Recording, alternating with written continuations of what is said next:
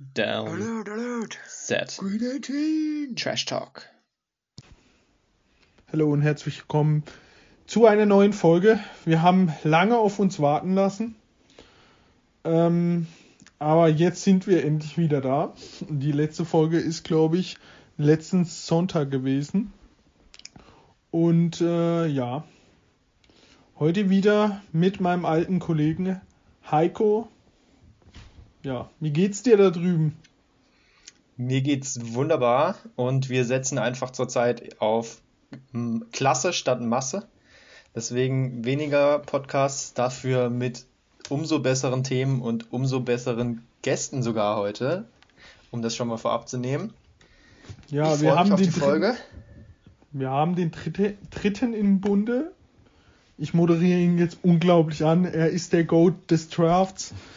Ähm, ja, Felix Seitz hier bei unserer Draft-Folge. Er wird die ganzen Drafts Position mitmachen.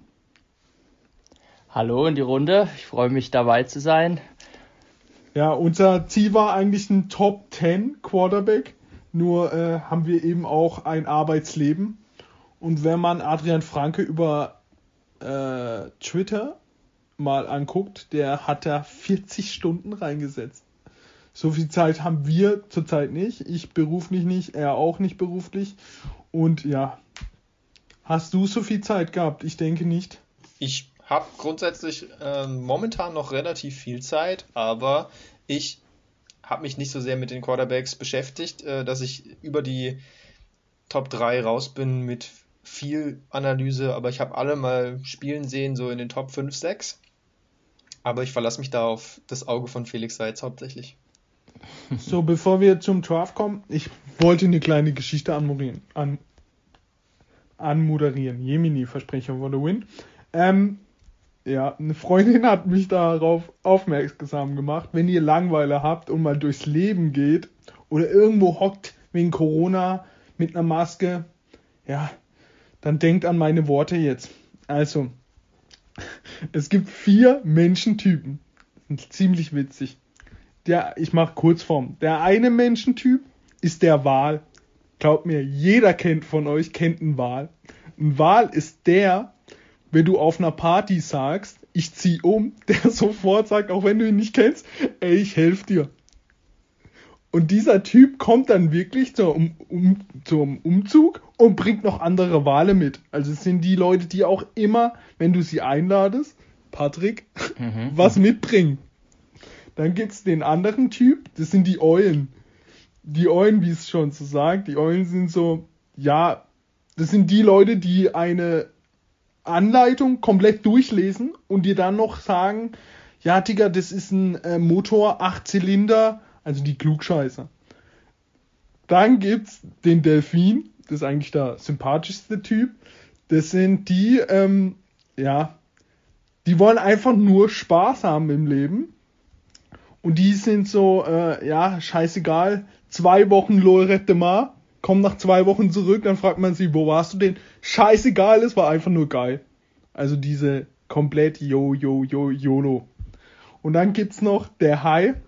Die Freundin hat immer zu mir gesagt, ich wäre der Oberhai. Habe ich ihr nicht recht gegeben. Der Hai kommt eben so, äh, ach, was hast denn du für nice Schuhe? Ja, was willst du von mir? Die waren 280 Euro wert. Also quatsch mich nicht voll. So ähnlich. Und jetzt müsst ihr mal, jeder von euch kennt eine Person, wo voll darauf zugreift. Und jetzt immer, wenn euch langweilig ist, denkt an diese vier Personen. Alter, ich habe nur noch Spaß. Heiko, du Bist als Lehrer, high. hast du, das, hast du das verstanden?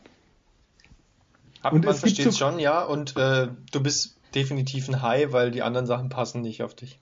Ja, ich habe, da kann man einen Test machen, könnt ihr alle online, ihr müsst mal online gucken, kostenloser Test. Ich war eine Mischung aus Hai und Delfin. Ja, kommt hin. Und du bist eben eine Obereule als Lehrer. Ich sehe eigentlich, also als du Eule vorgelesen hast, habe ich an einen anderen aus unserer Runde gedacht, und zwar der gute FS und nicht Felix. Der andere FS. So, ähm, kleiner äh, Ex Exkurs mit den Eulen, Wale, Delfine, Hai. Guckt mal im Internet an, es ist wirklich ultra witzig. Ihr dacht euch nur noch tot. Ähm, kommen wir schnell zu den News. Ich habe viele News, aber wir machen es kurz. Ab heute werden die Franchise-Tags vergeben. Was wir auch letzte Folge erklärt haben. Sehr interessant, weil sehr viele Spieler ihn bekommen könnten. Darunter ein Aaron Jones oder wie immer ein Prescott. Ähm, die andere News, die wir hier als einziges noch in den Vordergrund rücken wollen, die ist schon ein bisschen älter, der Trade der Colts und der Eagles um Carson Schwenz. Oder wie man richtig ausspricht, Wenz.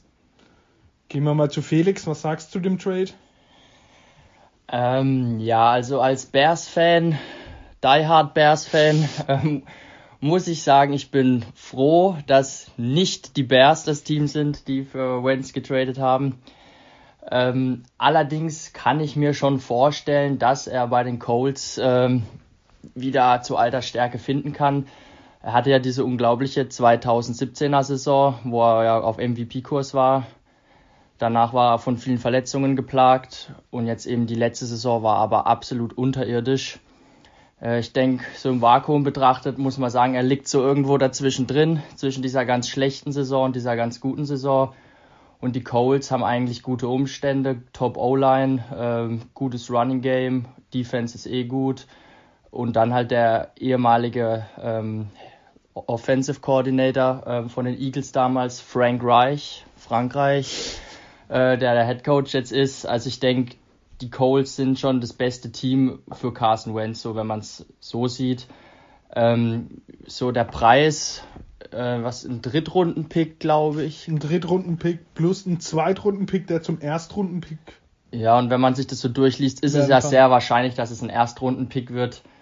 Wenn es natürlich ein First-Round-Pick wird, dann könnte das noch im Nachhinein wehtun, aber andersrum, vor allem wenn äh, Wentz wieder halbwegs, so sag ich mal, ein Top 10 bis Top 15 Quarterback wird, kann man schon aus Colts Sicht erfolgreich sein und dann hat sich der Trade auch für die gelohnt. Was halt brutal aus meiner Sicht ist, ist halt der Vertrag von ihm, der überhaupt nicht seine Klasse widerspiegelt, muss man halt sagen. Ja, du hast gerade alles angesprochen. Das, äh, für die Colts ist es ein Deal, wenn der wieder irgendwie in seine Stärke zurückkehrt.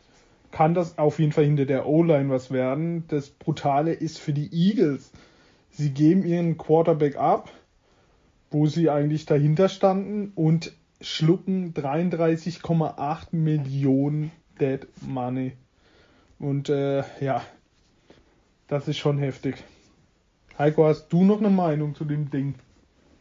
Ja, ich glaube, der Vertrag auf Colts Seite ist gar nicht so schlimm. Also, das ist dann ein mittelmäßiger Vertrag eigentlich, was er da bekommt an Geld.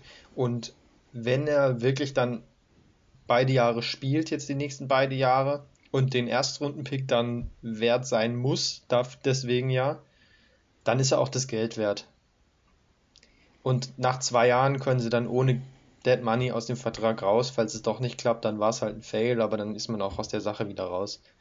Und um die Eagles nochmal anzusprechen, du hast gesagt, äh, Cap Space, da ist natürlich eine große Belastung. Sie haben direkt auch die Sean äh, Jackson ja entlassen. Und, und Alshon Jeffrey. Alshon Jeffrey wird auch entlassen, sobald neue League Year beginnt. Genau. Da sind wir dann wieder bei Dead Money, was eben verhindert werden soll. Aber da wird dann auch wieder Geld gespart. Aber man hat eben so ziemlich Nummer 1 und 2 Receiver und eigentlich Nummer 1 Quarterback mal kurz abgegeben. Klingt hart, aber wenn man die Namen dann liest, ist es gar nicht mehr so hart eigentlich. Auf jeden Fall, die Eagles äh, ja, haben ordentlich geschluckt. Von denen werde ich, wie ich jede Folge sage, die werden nichts reißen diese Saison. Darum kommen wir mal ganz schnell zu dem. Ich will noch gerade kurz was sagen, noch aus Eagles Sicht noch beleuchtet, äh, dieser Trade. Da ist natürlich jetzt interessant, wie die äh, weiter vorgehen werden. Ähm, werden sie mit Jalen Hurts äh, als Starter gehen in die nächste Saison oder werden sie äh, auf den Quarterback dieses Jahr wieder gehen. Das bleibt natürlich spannend ähm, zu beobachten. Äh, prinzipiell, ja, die Eagles äh, haben über die letzten Jahre meiner Meinung nach versäumt, auch gute junge Spieler zu draften. Der Kader ist alt, äh, viele Spieler auf dem Second Contract. Ähm, die sollten eigentlich mal dringend einen Umbruch einläuten. Was ich nur nicht ganz verstehe, ist, ähm, dass man jetzt äh, Doug Peterson entlassen hat, weil alles, was man ja so gehört hat, dachte ich ja eigentlich, äh, er wurde entlassen, weil er nicht äh, sicher sagen konnte, dass er mit Wenz als Starter weitermachen möchte. Deshalb hat mich das jetzt ehrlich gesagt ein bisschen überrascht, äh, dass es so weit gekommen ist. Aber nun ja, jetzt sehen wir mal, was die Zukunft bringt für beide Teams. Genau. Kommen wir zu dem äh, größeren Thema, der Draft. Wir sind äh, bei der ersten Position und es ist natürlich der Quarterback. Es ist eine heftige Quarterback-Klasse. Ich glaube, dafür spreche ich für uns alle. Auf jeden Fall. Da ja. ein paar dabei, die können in der NFL starten und auch können auch ja, viele Leute überraschen. Ähm, ja, wir machen Top 5 Ranking, oder? Mhm. Und ähm, ja, fangen wir mal hier der Draft-Experte, der eh alle kennt. Mhm. Fang an mit deiner Nummer 5. Genau, also jetzt vorab kann ich schon mal sagen, dass alle fünf Quarterbacks in meiner Top 5 auch ein äh, First Round Grade bei mir haben. Also ich vermute, dass, bin mir ziemlich sicher, dass wir alle in der ersten Runde sehen werden. Und mein Nummer 5 Quarterback in der diesjährigen Klasse ist Mac Jones von Alabama. Ähm, was kann man zu Mac Jones sagen? Ich habe mir aufgeschrieben, nichts an Mac Jones Spiel lässt mich denken, wow. Äh, aber er spielt halt ultra konstant und macht kaum Fehler. Also er hat eine super Accuracy, ähm, was ich auf Tape auch bei ihm gesehen habe, viele antizipierte Würfe. Heißt, äh, der Receiver war eigentlich noch mitten in seiner Route und äh, Mac Jones hat den Ball schon losgeworfen. Und als sich der Receiver dann umdreht, kommt der Ball halt direkt an. Das habe ich bei ihm häufig gesehen. Ähm, was mir auch aufgefallen ist, er bleibt in der Pocket eigentlich recht ruhig, er wird nicht unbedingt gleich panisch. Habe auch viele Würfe gesehen, wo er wirklich den Pressure im Gesicht hat und trotzdem ähm, bleibt er ruhig, wirft den Ball und bringt den Ball auch noch an. Ähm, das ist mir aufgefallen und er hat einen sehr präzisen Deep Ball und generell ist er einfach ein smarter Typ und der liest das Feld ziemlich gut, geht schnell durch seine Reads, wird den Ball schnell los. Ähm, die Saison dieses Jahr war unglaublich. Also, ich glaube, was habe ich mir aufgeschrieben hier? 4500 Passing Yards, 41 zu 4 Touchdowns ähm, und zu Interceptions. Ähm, Heisman-Titel, Fragezeichen. Also, meiner Meinung nach äh, hätte er den Titel auch verdient gehabt. Es hat dann sein Receiver Devonta Smith bekommen, was meiner Meinung nach auch okay ist. Aber Mac Jones hat auf jeden Fall auch eine Heisman-Trophy würdige Saison gespielt.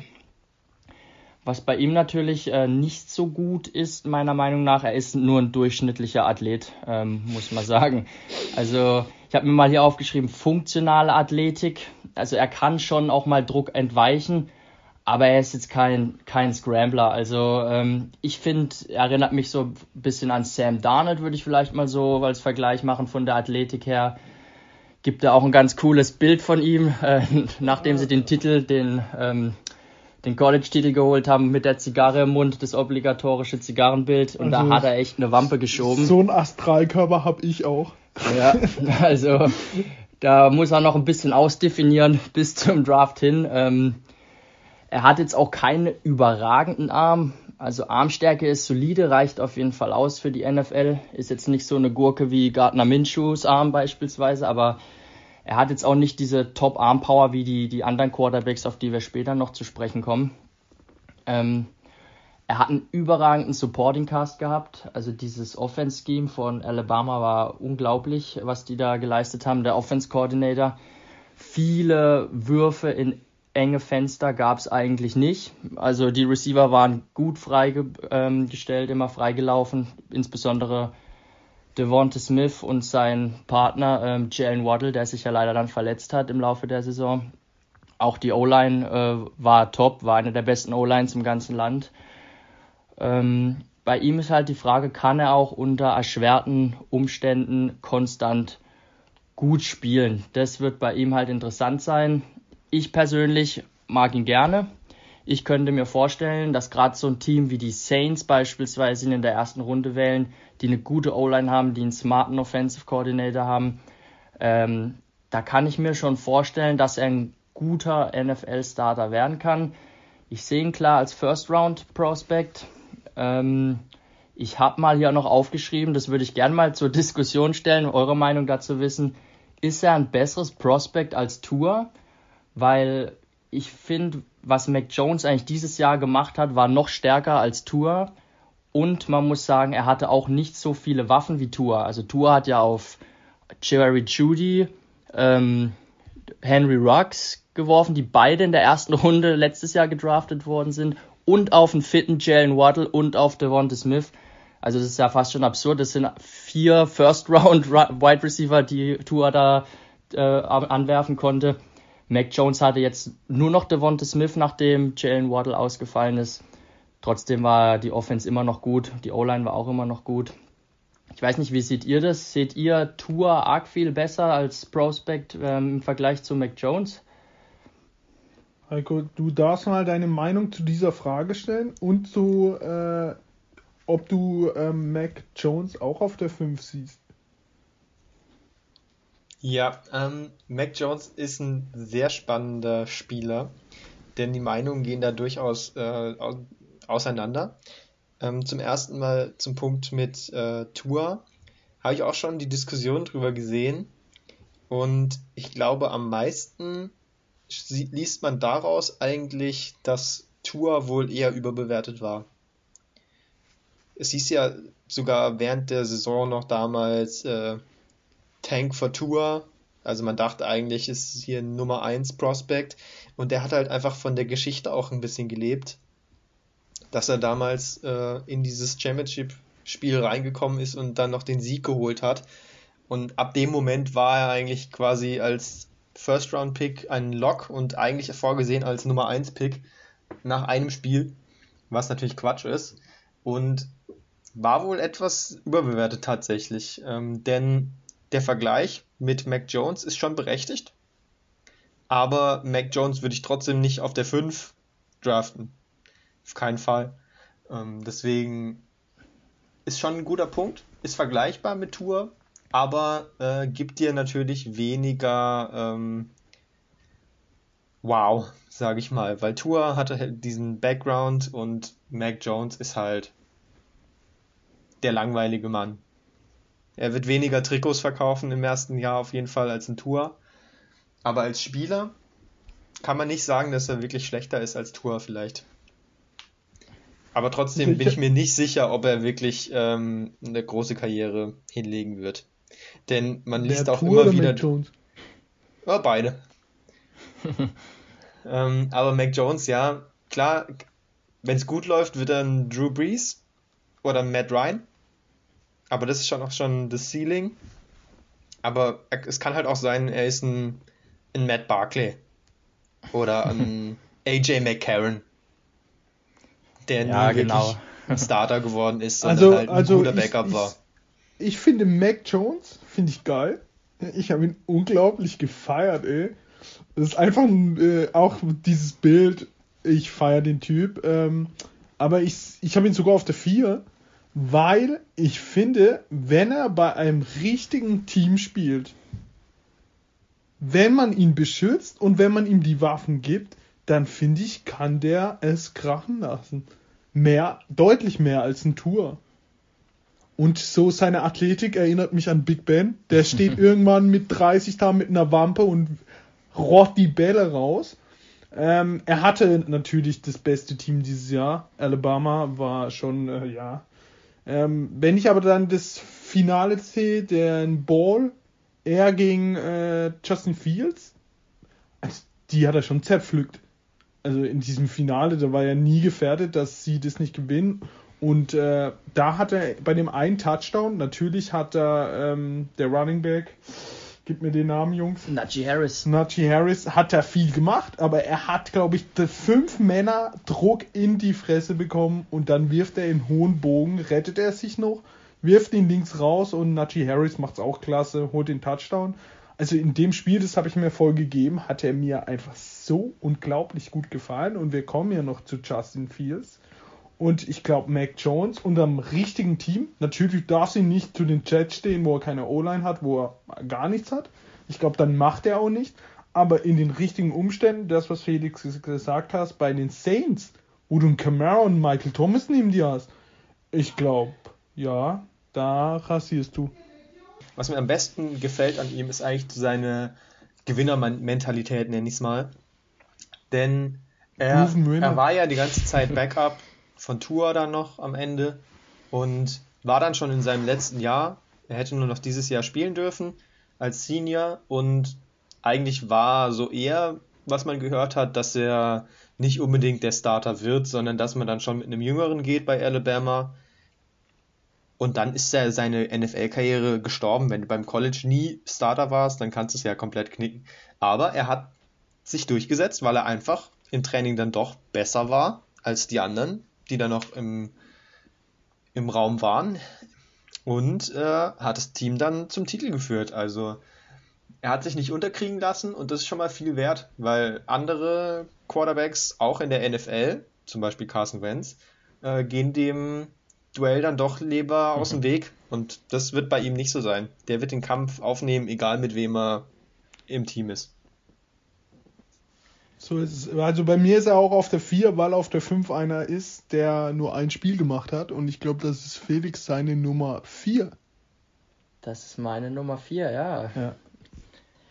Gut, dann gehen wir mal weiter zum nächsten Kandidaten. Der ist nämlich wirklich spannend. Das ist Trey Lance von äh, North Dakota State. Ich habe mir als erstes aufgeschrieben, das ist der erste Satz, oder das, die ersten Worte, Monster Arm.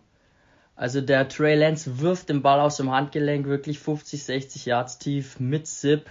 Das ist äh, traumhaft, das anzugucken. Und was bei ihm sofort auffällt, er ist ein ausgezeichneter Runner. Also der hat auch richtig viele Quarterback-Runs äh, gehabt am College. Ähm, der läuft physisch, der läuft entschlossen. Der hat so, er ist jetzt nicht so ein Lamar Jackson-Style of Runner, der so viel äh, Cuts macht, ausweicht, sondern eher so der Cam Newton, ja. so der, der Bruiser, der sich da durchpumpt. Aber wenn er mal rollt, auch schwer zu tackeln ist. Also da erinnert er mich sehr an Cam. Was ein großer Pluspunkt bei ihm auch ist, er ist sehr ballsicher. Also wenige schlechte Entscheidungen auf Tape habe ich da gesehen. Da habe ich äh, ein PFF-Stat für euch rausgegraben. Da hatte er in der ganzen Saison 2019 nur vier Turnover-worthy Plays. Das ist, äh, das ist ein Witz, das hat Mitchell Trubisky in einem Viertel bei den Bears. Ähm, und seine Touchdown zu Interception äh, Ratio war 28 Touchdowns und 0 Interceptions. Ähm, sowas sieht man nicht oft, muss ich sagen. Er ist, habe ich mir auch noch aufgeschrieben, ein Elite-Athlet. Und es ist eine Klasse voller guter Athleten auf der Quarterback-Position, aber er könnte im Gesamtpaket der vielleicht athletischste von allen sein. Wobei jetzt die anderen auch krass sind. Ähm, er ist 1,93 Meter groß, 103 Kilo, also Gardemaß. Ähm, bringt auf jeden Fall viele gute Punkte schon mal mit. Was bei ihm nicht so gut ist ähm, oder wo mir ein bisschen Bauchschmerzen bereitet, ist eben, er hat halt wenig Erfahrung. Ähm, nur 17 Starts und das an einem Division 2 College. Ähm, andere Quarterbacks als ein Jahr Starter habe ich hier mal ein paar aufgeschrieben. Ähm, das sind Dwayne Haskins, Mitchell Trubisky und Mark Sanchez alle große Quarterbacks in der NFL geworden. Ähm, das ist immer ein bisschen, äh, ja, nicht so gern gesehen. Aber klar, es gibt auch andere Beispiele. Also Cam Newton oder Kyler Murray waren auch nur ein Jahr Fulltime-Starter und das sind beides gute Leute. Ähm, muss jetzt nichts heißen. Ich denke, bei ihm wäre es halt gut, wenn er auf jeden Fall noch ein Jahr sitzen könnte und irgendwo lernen könnte, bevor er dann ähm, als Starter reingeschmissen wird. Was auch richtig interessant ist, finde ich, ähm, ich habe das ausgerechnet, der hat ultra wenig Passversuche eigentlich nur gehabt. Im Durchschnitt 18 Passversuche pro Spiel. Das ist ja eigentlich nichts. Also, ähm, das sind nicht mal die Completions, also das sind nur die Versuche. Äh, Accuracy muss besser werden. Inkonstantes Ball Placement habe ich mir aufgeschrieben. Er hatte ja dieses eine Spiel diese Saison, das war so ein Showspiel da hat er sich eigentlich im Nachhinein meiner Meinung nach keinen Gefallen mitgetan. Da war er noch ziemlich rostig, muss ich sagen. Ähm, da hat er echt viele freie Receiver downfield äh, überworfen. Da muss er auf jeden Fall noch dran arbeiten. Ähm, das war in diesem Spiel gegen Central Arkansas zu sehen. Allerdings, was man ihm dann wieder zugute halten musste, er ist halt ein Baller. Er hat sie dann am Boden halt einfach zerstört. Ich glaube, zwei Touchdowns erlaufen und über 100 Yards Rushing. Ja, also er ist, dann hat das, er bringt halt beides mit. Äh, den Monsterarm, aber wenn es mal nicht gut läuft, kann er dich auch am Boden halt schlagen. Das gefällt mir bei ihm so. Ähm, alles in allem habe ich mir jetzt mal aufgeschrieben, so als äh, Zusammenfassung, bringt er alle körperlichen Voraussetzungen mit, um in der NFL ein erfolgreicher Quarterback zu sein. Wie ich schon gesagt habe, ist er in einer Quarterback-Draft-Class voller guter Athleten der vielleicht beste Gesamtathlet. Aber insgesamt ist er halt noch sehr roh. Also der wird Zeit benötigen. Ähm, ich würde mir für ihn eine Offense wünschen, die auf Quarterback-Runs und Play-Action setzt. Und so vom Gesamtpaket erinnert mich die ganze Situation und auch er selbst einfach äh, an Josh Allen. Also ich sehe da irgendwie Parallelen. Josh Allen war in Wyoming, äh, auch nicht gerade der Nabel der Welt, äh, auch nicht gerade das beste College. Er war ein Top-Athlet, alle haben seinen Arm gelobt, aber er war halt auch noch sehr inkonstant und er hat auch in der NFL seine Zeit gebraucht, um durchzustarten.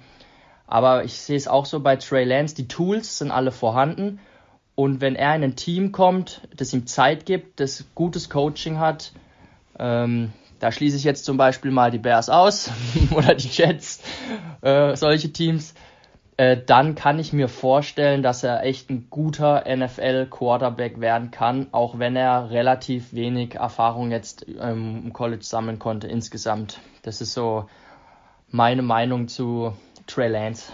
Ja. Ähm, Trey Lance, ich habe ihn ja nur auf der 5 genau aus diesem Grund. Er hat eine Saison gespielt mit 28 zu 0. Hat äh, dann dieses eine Spiel, was du angesprochen hast, habe ich mir angeguckt. das Problem war, er hat die Spiele nicht überworfen, er hat jeden Ball in den Rücken geworfen. Und so war dann seine erste Interception auch. Also er hat da eine geworfen nach, ich glaube, über 300 Passversuche. Und die war sowas in den Rücken und äh, an, in dem Spiel sah er einfach nicht gut aus. Auf dem Boden sah er gut aus, aber im Werfen sah er gar nicht gut aus. Und da ist eben die Frage, er hatte nur ein Spiel in dieser Saison, er hat nicht gespielt, andere haben gespielt. Ein Mac Jones hat ja die Saison seines Lebens gespielt, hat den, äh, den Pokal geholt und dann ist eben die Frage, ja, aber ich habe hier auch aufgeschrieben, kaum Fehler, unglaublich mobil und einfach ein riesen Schrank, der Typ. Da ist eben die Frage, wenn man sich Cam Newton anguckt, wenn er so körperlich spielt, ob der eben auch so fit bleibt. Oder ob der auch nicht nach drei, vier Saisons sagt, seine Schulter ist kaputt. Aber er macht auf jeden Fall Spaß, der Junge.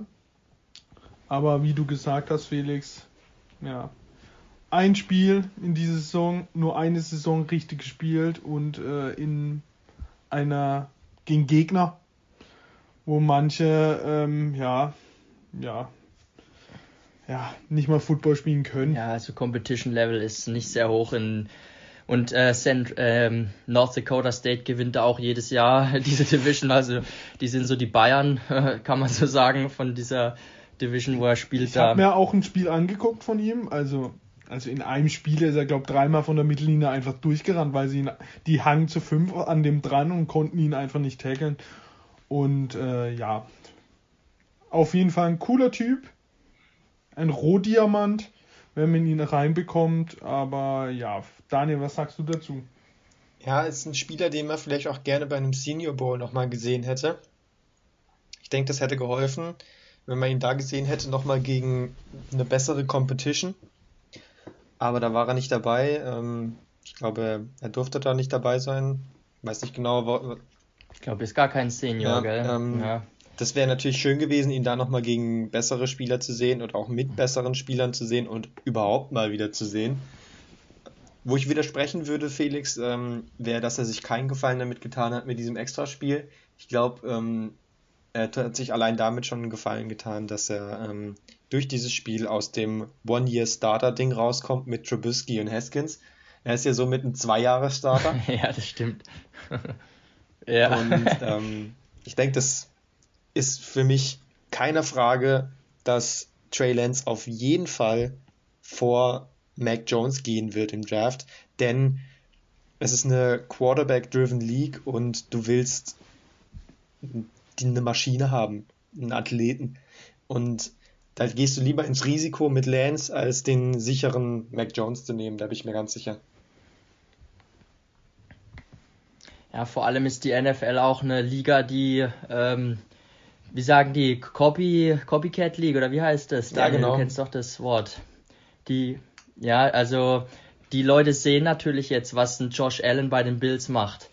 Und die, die sehen halt auch die Fähigkeiten, die ein Lance hat und die werden sich dann in, in seine physischen Fähigkeiten verlieben und werden dann eben das, wie du sagst, das Risiko eher mit ihm eingehen, weil sie sehen, was halt aus ihm werden kann. Das ist ja immer das, das ist auch ein Grund, warum äh, die, die Packers letztes Jahr Jordan Love gedraftet haben. Äh, wenn man seine Stats anguckt, ist er eigentlich überhaupt kein First-Round-Quarterback gewesen, aber er hat halt die Fähigkeiten und ähm, ja, das ist auch der Grund, warum äh, Trey Lance auch meiner Meinung nach äh, vor Mac Jones auf jeden Fall gedraftet wird.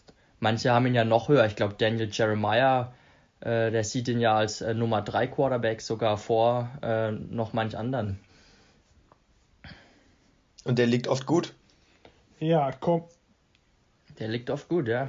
kommen wir zu Nummer 3. Felix darfst wie immer beginnen. Ja, meine Nummer 3 ist äh, Justin Fields von Ohio State. Ich habe mich äh, für ihn als Nummer 3 entschieden. Also es war eher nicht eher die Frage, ob ich Fields an 2 setze, sondern eher, ob ich ihn an 4 setze. Also die Debatte Da war mehr zwischen, Meinung, ja. zwischen Lance und Fields als zwischen meiner Nummer 2 und Fields. Ich habe mich letzten Endes für Fields auf der 3 entschieden, weil er einfach äh, auf dem höchsten Level im College gezeigt hat, was er kann, äh, weil er gute Gegner gespielt hat. Aber da kommen wir auch gleich nochmal genauer dazu. Also erstmal zu seinen körperlichen Abmessungen. 1,91 Meter, 103 Kilo schwer, ähm, gute Quarterback-Maße. Er hat ein gutes Gesamtpaket aus Armtalent, Accuracy und Running Ability.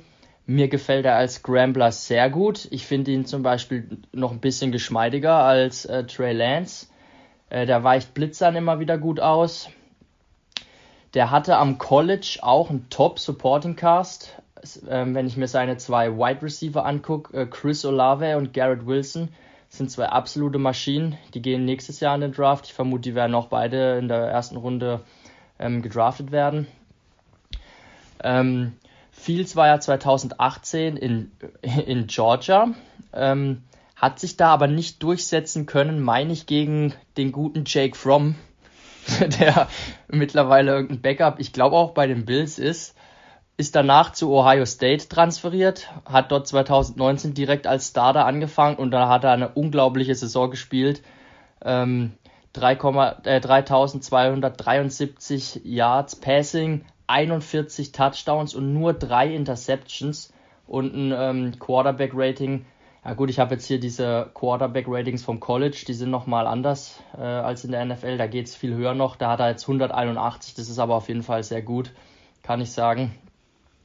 Und ähm, dann war nach dieser spektakulären 2019er Saison, vor dieser Saison jetzt, ähm, auch ein bisschen so die Debatte, kann Fields vielleicht auch ein bisschen ähm, Trevor Lawrence ärgern und ihm nochmal Konkurrenz machen als First Overall äh, Quarterback. Ähm, aber meiner Meinung nach oder auch Meinung vieler Experten hat er dann 2020 ähm, eher einen kleinen Rückschritt gemacht. Ähm, zwei ganz äh, schwache Spiele gehabt. Ähm, das eine davon war im, im Big Ten Championship Game gegen Northwestern. Das war wirklich ein grausiges Spiel von ihm. Da hat er den Ball viel zu lange äh, gehalten, hat dadurch immer wieder Pressure eingeladen. Das ist auch, was die US-Experten bei ihm kritisieren. Also er liest das Feld einfach viel zu langsam. Habe ich jetzt öfter schon gelesen, dass viele Experten das, ähm, das auch so sehen. Wenn sein First Read eben gedeckt ist, will er dann auch oft loslaufen, anstatt zum nächsten Read zu gehen. Also ich hatte den Eindruck, er scrambled zu oft äh, dann schon los, anstatt in der Pocket auch zu bleiben, wenn er äh, Druck spürt. Und äh, das zweite wirklich grausige Spiel war gegen Indiana. Da hat er drei Interceptions geworfen und zwei davon waren einfach nur, weil er den Sack nicht nehmen wollte und deshalb den Ball unüberlegt wegwirft. Ähm, das kann er sich in der NFL nicht erlauben. Da muss man dann einfach smart sein, den Ball wegwerfen oder halt den Sack nehmen.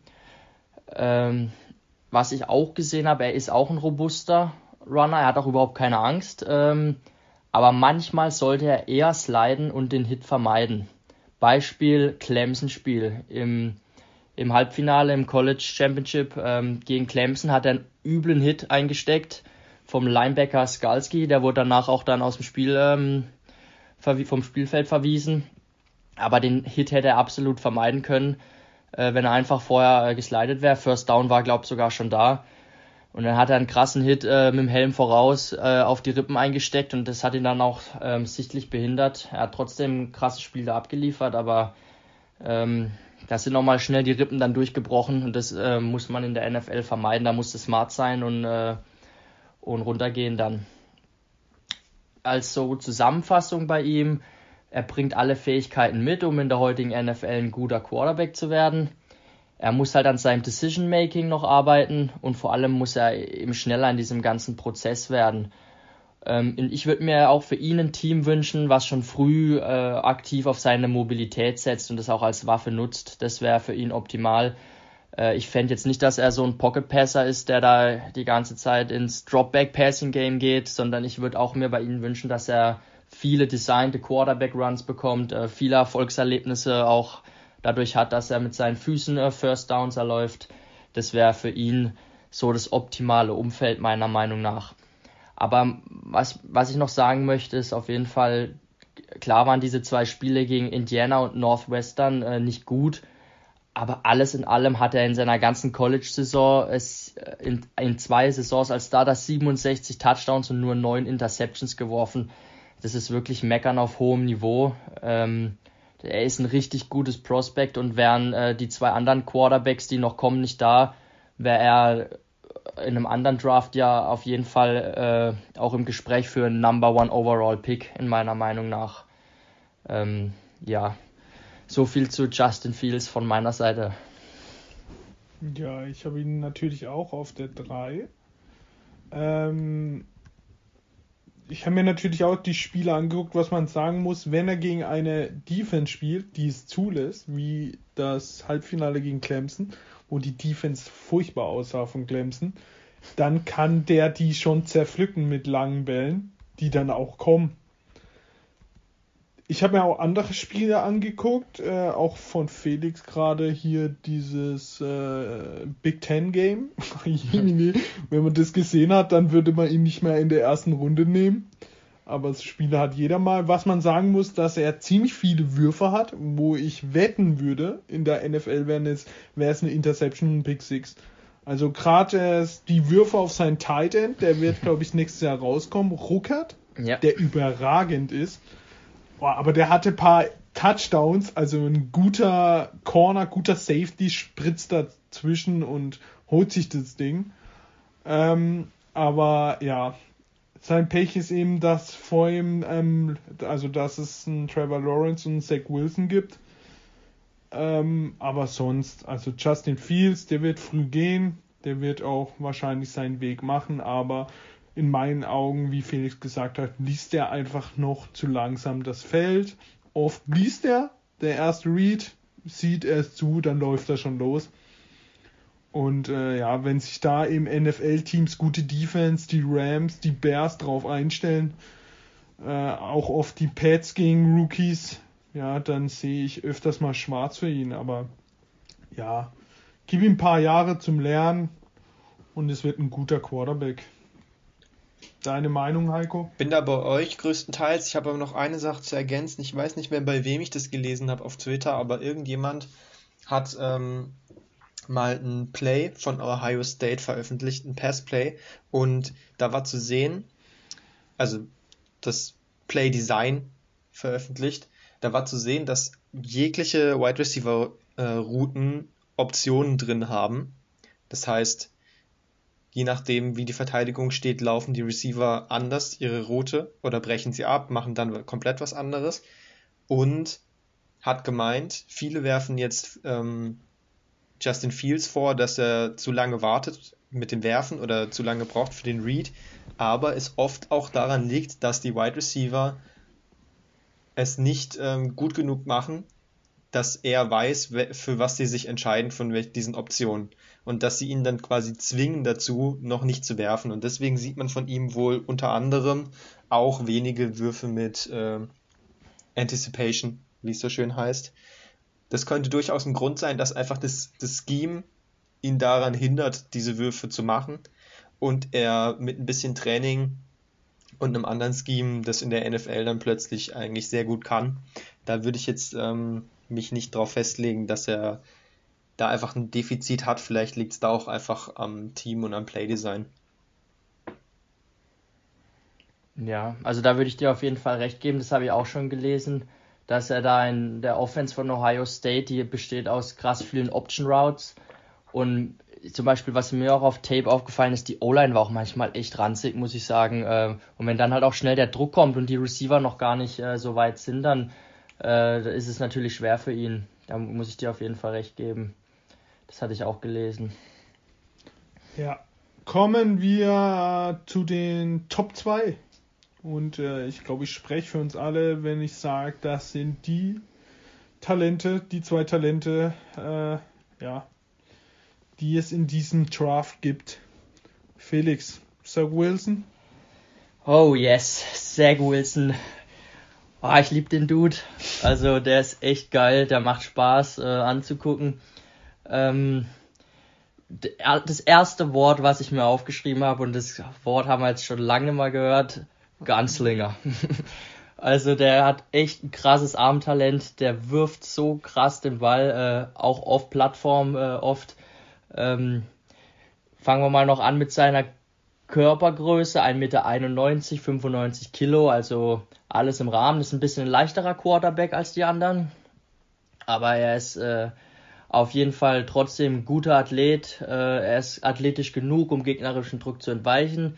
Der kann auch mal zum First Down scramblen ohne Probleme. Sein 2020er Tape ist spektakulär.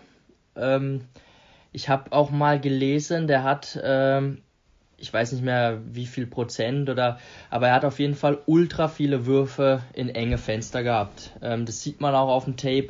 Seine Receiver sind oft äh, richtig gut gedeckt aber Zach Wilson feuert den Ball halt raus und die Verteidiger sind an den Receivern dran, aber der Ball fliegt einfach genau dahin, wo er hin muss auch. Und generell auch enge Fenster ähm, heißt ja auch äh, in so Zone Coverage, dass er den Ball da krass durchfeuert, dass ähm, seine Receiver den fangen und das gibt's bei ihm ganz häufig. Wenn man da zum Beispiel bei Mac Jones gegenüberstellt, der hatte kaum Würfe in enge Fenster, weil er musste das halt auch nie machen, weil die Spieler immer frei waren. Aber ähm, bei Zach Wilson äh, ist es eben nicht so gewesen. Er hat jetzt nicht diese krasse Talente um sich herum wie die anderen. Und gerade dieses Würfe in enge Fenster ist auch eine, ein Start, finde ich, der überträgt sich auf jeden Fall in die NFL. Also die, die Fenster werden ja in der NFL immer eher noch enger. Und wenn du am College schon viele Würfe in enge Fenster getroffen hast, wirst du es auch in der NFL meiner Meinung nach hinbekommen. Haben wir auch bei Joe Burrow gesehen. Der hatte letztes Jahr auch viele Würfe in enge Fenster gehabt. Und das ist einfach was, das sehen die Scouts auch gerne, wenn das schon am College klappt. Dann habe ich mir aufgeschrieben, Off-Platform Arm Talent. Also damit ist eher gemeint so sehr genaue Würfe, auch wenn er nicht sauber in der Pocket steht. Ähm, er hat auch viele Würfe mit beiden Füßen in der Luft. Da hat auch der Adrian Franke mal so ein Twitter-Feed mhm. gepostet gehabt mit so ein ja, genau. Ähm, Mahomes-Vergleiche. Ja, genau. So, er, er scrambled los oder hat dann beide Füße in der Luft, wirft den Ball und der fliegt 30, 40 Yards downfield und kommt perfekt an.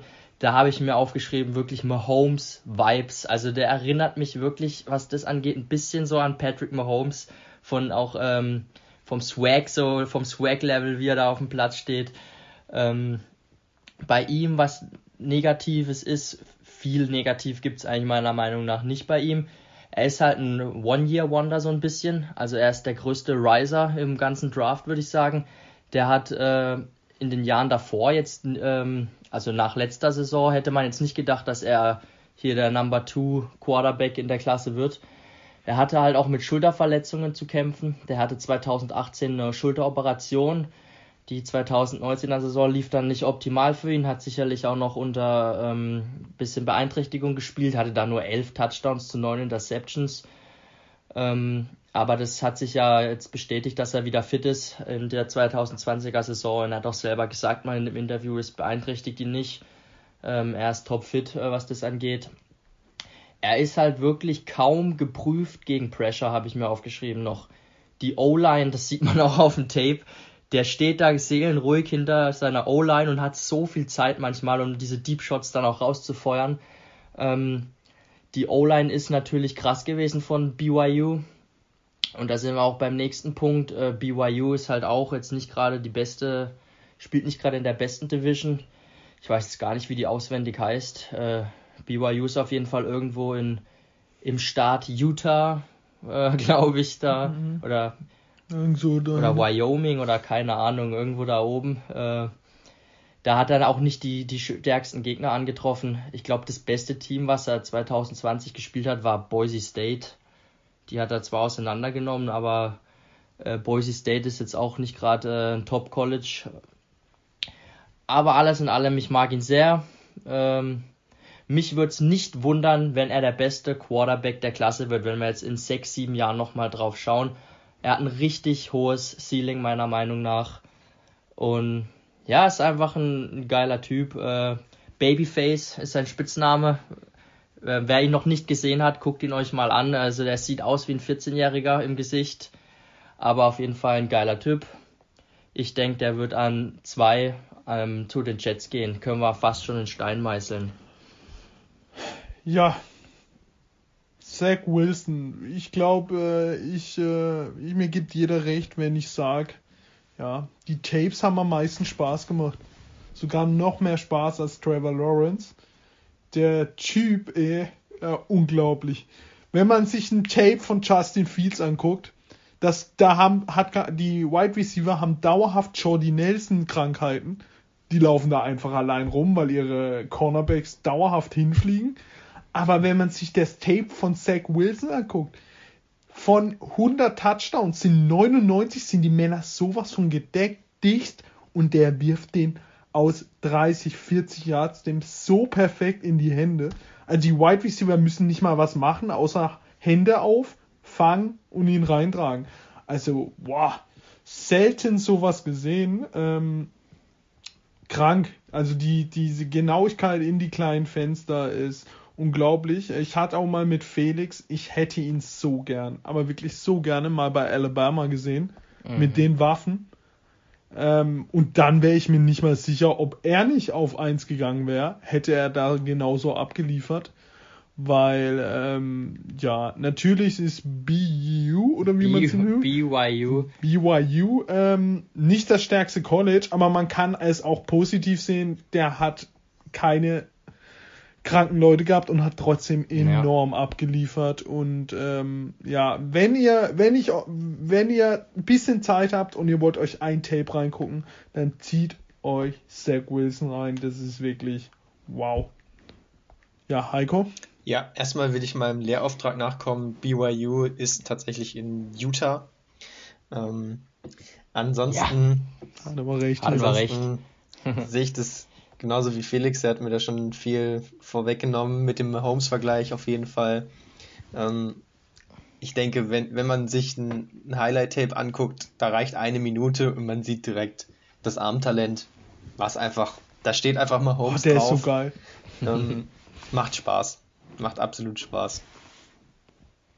Ja, und BYU sind einfach auch, einfach auch ein geiles Team. Viele Legenden auf Receiver, äh, Dex Millen, Isaac Rex, also allein die Namen sind schon legendär. Äh, also auf jeden Fall richtig geile Typen da bei BYU.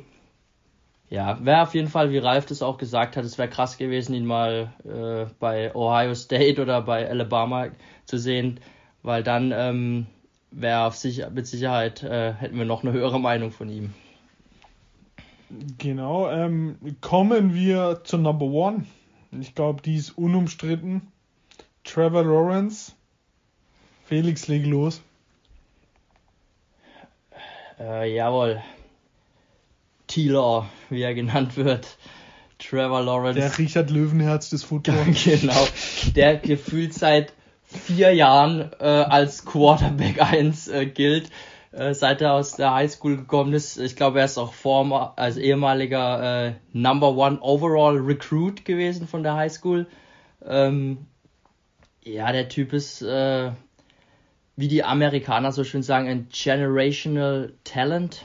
Ähm, die sind sich eigentlich da drüben alle einig, dass er der beste Quarterback-Prospect seit Andrew Luck ist.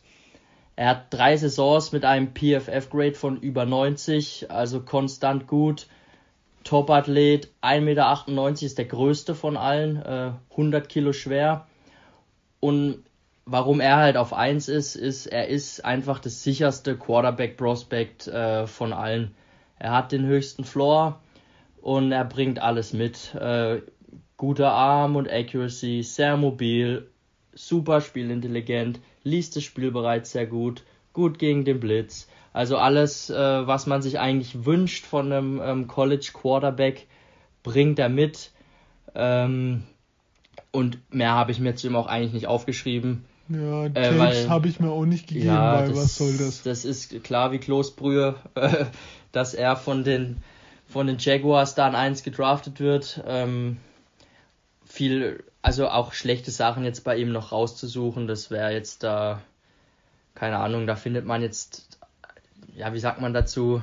Äh, Wahrscheinlich findet man nichts mehr. Ja, äh, genau, also ist ein safer Pick dann eins, äh, und man muss ihn auch an eins nehmen, weil wenn, wenn du ihn nicht nimmst an eins, äh, dann kannst du dir je nachdem das jahrelang noch anhören. Also das ist 100% sicher, dass er der Nummer 1 Pick im Draft dieses Jahr wird. In meinen Augen sogar sicherer als Borrow letztes Jahr. Also, ja. ähm, ich finde es, äh, ja, was bei ihm unglaublich ist, wenn man sich dann doch mal ein Tape von ihm reinzieht, man weiß ja eh, was man bekommt. Ähm, unglaublich schnelle Reads, da macht Snap, zack und der Ball ist weg. Also der wirft die Bälle so schnell da raus, das ist wirklich puh. Ähm, er kann rennen, er ist riesig, er und ich glaube nicht nur das Spielerische, sondern eben seine ganze Geschichte. Er ist ein ja, Vorzeigeschüler. Ich glaube, äh, ja, Skandale gibt's glaube ich bei ihm äh, im Wortschatz gar nicht. Ähm, er hat ja seine Freundin schon ewig. Er ist ein sehr, sehr schlauer Junge. Ja, einfach ein Musterschüler. Und äh, ja, wenn du eben bei ihm nichts Negatives siehst, nicht mal in seiner Person. Es gibt ja oft, äh, wo man Room Forster vor ein paar Jahren, wo man sich gefragt hat, oh, will man den unbedingt, weil es einfach nur ein Idiot ist. Aber bei ihm, man findet ja nichts. Da wird auch kein Video kommen, wie er auch an der Bong zieht. Also, Shots gehen raus an unseren Freund Larry Tanzel, also, Legende. Also, also, ja. Urban Meyer kommt aus dem College. Er hat äh, gegen ihn gespielt. Und äh, er wird ihn sich auch holen. Ja, Heiko? Was soll ich da noch ergänzen? Nach Felix dachte ich, ich spreche noch an, dass es keinerlei Character Concerns gibt, aber das hast du ja jetzt schon übernommen. Ähm, Einzige, was man noch sagen kann, ihr habt ja schon gesagt, er war schon im College, äh, vorm College ein Star eigentlich, also als Recruit schon hoch gepriesen und mit dem Druck konnte er umgehen. Das, das heißt, mit dem Nummer 1 Draft Druck wird er auch umgehen können, höchstwahrscheinlich. Es gibt keinen Grund, ihn nicht zu draften, deswegen kann man in dem Fall auch nicht einen Wilson vor ihm nehmen, der vielleicht noch mehr Armtalent hat und vielleicht ein Ticken höheres Ceiling, weil in dem Fall ist einfach der Floor wirklich so hoch, dass man direkt einen, einen Top 15 Mann hat in der NFL, wenn nicht sogar noch höher vielleicht. Ja, und nochmal diese gerade zu Burrow zu ziehen. Burrow hatte ein gutes Jahr. Äh, Trevor Lawrence hatte vier plus der Highschool. Also ähm, ja, wenn der enttäuscht, nee, ich drei glaub, hat er, drei ist es auch. Drei, drei. Wenn der enttäuscht, ich glaube, das wäre äh, ja der Weltuntergang der Amis. Lustiger finde ich nur, äh, er geht zu, zu 100% zu den Jaguars. Und da kommt jetzt mal ein Spieler, der Niveau hat. Ich glaube, in den letzten Jahren bei den Jaguars hatte man nicht so viel Niveau, menschlich gesehen. Tut den auch mal bestimmt gut.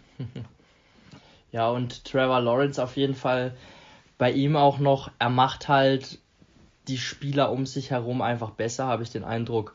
Also ich, dieses Jahr war äh, Clemson längst nicht so stark wie die Jahre davor, Also, wenn ich mir die O-Line angucke, die war echt schwach dieses Jahr. Das hat, sieht man auch an, an Running Back Travis Etienne, der seine, klar seine schwächste Saison hatte.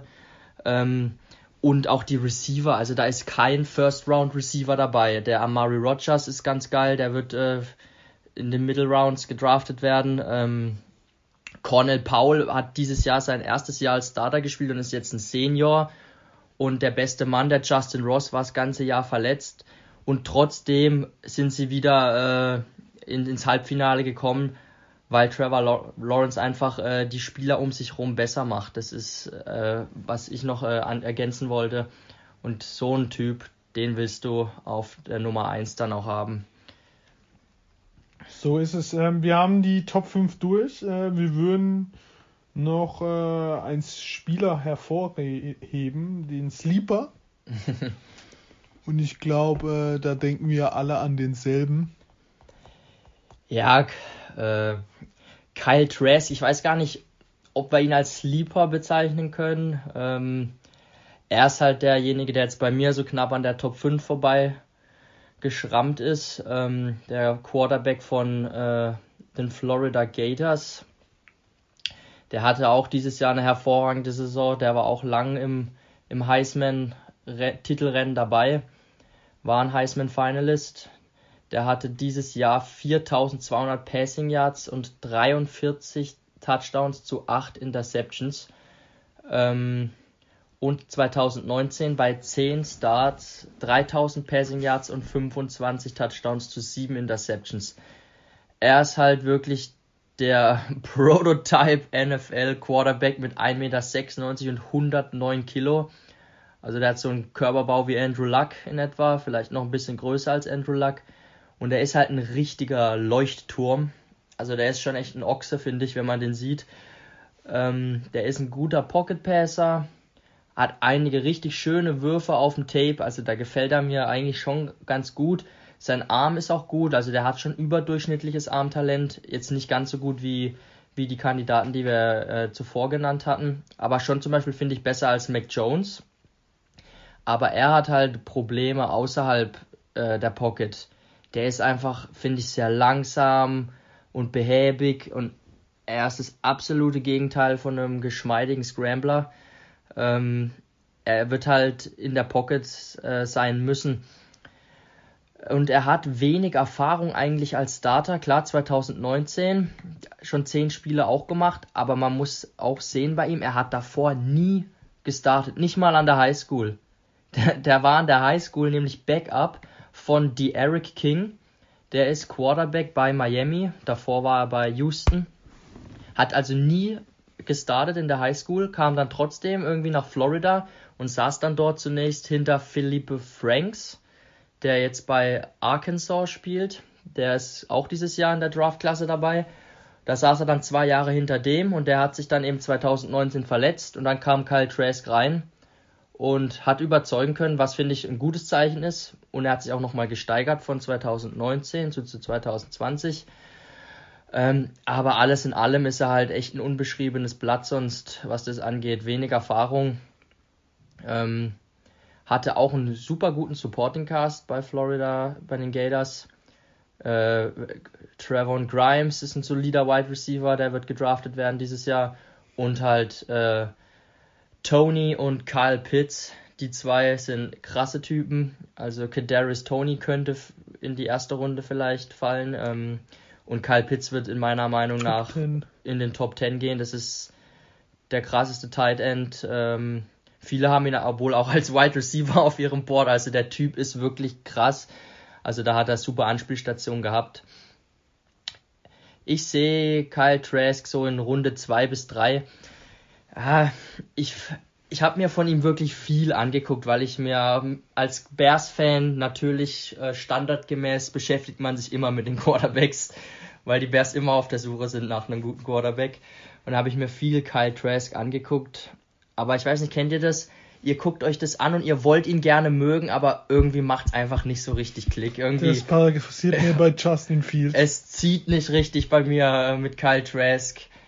Und ja, der könnte ein solider Quarterback werden, aber ich weiß nicht, ob es auch für ein Starter reicht. Dafür ist er mir einfach auch nicht mobil genug.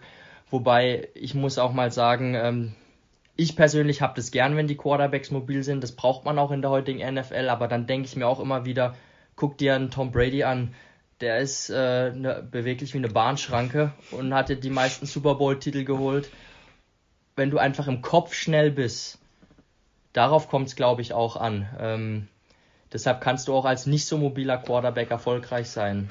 Ja, Aber, äh, ja, ich, Kyle, Kyle Trask war, glaube ich, der Spieler, den wir am meisten gesehen haben, weil Gators kam ja jede Woche ja. wegen Corona-Ausfällen. ähm, ich fand ihn immer ein cooler Junge, besonders mit Kyle Pitts. Mm, Mich würde es auch nicht wundern, wenn irgendein verzweifeltes Team ihn Ende, Anfang, also erste, Ende, zweite, Anfang völlig verzweifelt holt. Denn äh, wenn man sieht, wie zwei, verzweifelt die Teams bei Quarterback sind gerade, ähm, da, also für mich wäre es jetzt keine große Überraschung. Ich fand ihn immer cool. Ja, ist im Schrank, der sich kaum bewegen kann, aber in einer ordentlichen Pocket, wenn man ihn beschützt, ja, ja, also steht auch, finde ich, gut in der Pocket drin. Also ja er, werfen kann er. er hat Also, auch keine Angst, so ähm, habe ich das Gefühl, wenn die Pocket mal zusammenbricht. Ähm, klar, das, das und er hat auch in der SEC gespielt, muss man sagen. Also die SEC ist ja echt, echt eine Top äh. Da sind auch äh, traditionell gute Cornerbacks auch unterwegs, äh, gute Abwehrreihen. Da hat er wirklich abgerissen dieses Jahr. Also also ich, ich mag ihn und äh, ähm, ja, ich glaube schon, dass er ja, irgendjemand holt ihn. Auch, auch, auch wenn es nur aus Verzweiflung ist.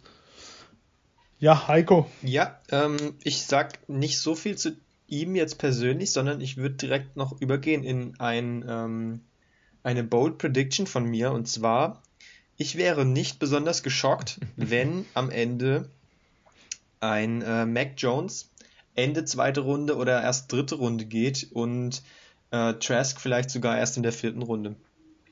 Denn ich denke, was man häufig auch gesehen hat in den letzten Jahren, war, dass Quarterbacks im Verlauf des Winters und Frühjahrs immer mehr nach vorne gerückt sind in den Draftboards und am Ende dann aber doch nicht so hoch gedraftet wurden, weil teilweise waren in den letzten Jahren auch Leute wie, äh, wen könnte man jetzt hier nennen? Ähm, genau, Jake genau, Fromm. Jake Fromm Ja, meinte ich Jake auch. Fromm, ja. Jake Ja, Fromm Jake war zwischendrin auch mal äh, Ende erste Runde, zweite Runde und da wurde er nicht gedraftet. Ich kann mir vorstellen, dass die beiden runterrutschen, weil es gibt ja noch die Free Agency. Einige Vereine, einige Teams werden dann sagen, nee, wir sind erstmal für dieses Jahr safe und dann wartet man auch gern mal bis Ende zweite oder dritte, vierte Runde für einen Mittelklasse Quarterback. Kann mir nicht vorstellen, wie du gesagt hast, dass der auch noch in die erste Runde reinrutscht und wir in der ersten Runde sechs Quarterbacks sehen. Glaube ich nicht. Kann ich nicht sehen. Ja, Ja, es kommt drauf an, wie die Free Ja, aber es gibt auch so viel anderes Talent noch. Du hast, du hast noch zehn Wide Receiver, die du gerne in die erste Runde schieben würdest. Und noch einen Pitts und noch O-Line. Aber wie, wenn du, wenn du den Vergleich zu den letzten Na Jahren guckst, dann guck mal letztes Jahr, da war angeblich die zwei Wide Receiver der letzten Jahre und die sind bös gefallen. Also die hatte jeder in den Top 15 und waren Rux wurde dann als erstes gezogen, das war aber auch ein Raider-Style. Ja, ein Einfach Skandal, mal ja. völliger Blödsinn zu treiben und dann äh, sind die Wide Receiver schon spät gegangen. Also da ist die Position Quarterback schon mehr im Mittelpunkt als so ein ja, Ja, also mein Take dazu ist, was halt dieses Jahr krass ist, ich habe das Gefühl, wir haben dieses Jahr so viele Teams, die echt dringend einen Quarterback brauchen, wenn ich mir die NFL so angucke. Und was da wieder an Free Agents äh, rumkriecht, wenn ich da so Namen wie Tyrod Taylor, Marcus Mariota, Trubisky. mit Mitchell Trubisky und wie die Kandidaten alle heißen hören, denke ich mir halt, äh, dass Teams auch äh, gerne nochmal mit einem jungen Spieler versuchen würden.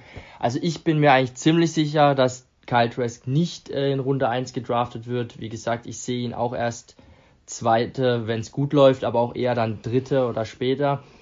Ähm, aber Mac Jones bin ich mir eigentlich ziemlich sicher, dass wir ihn in der ersten Runde sehen. Ziemlich sicher.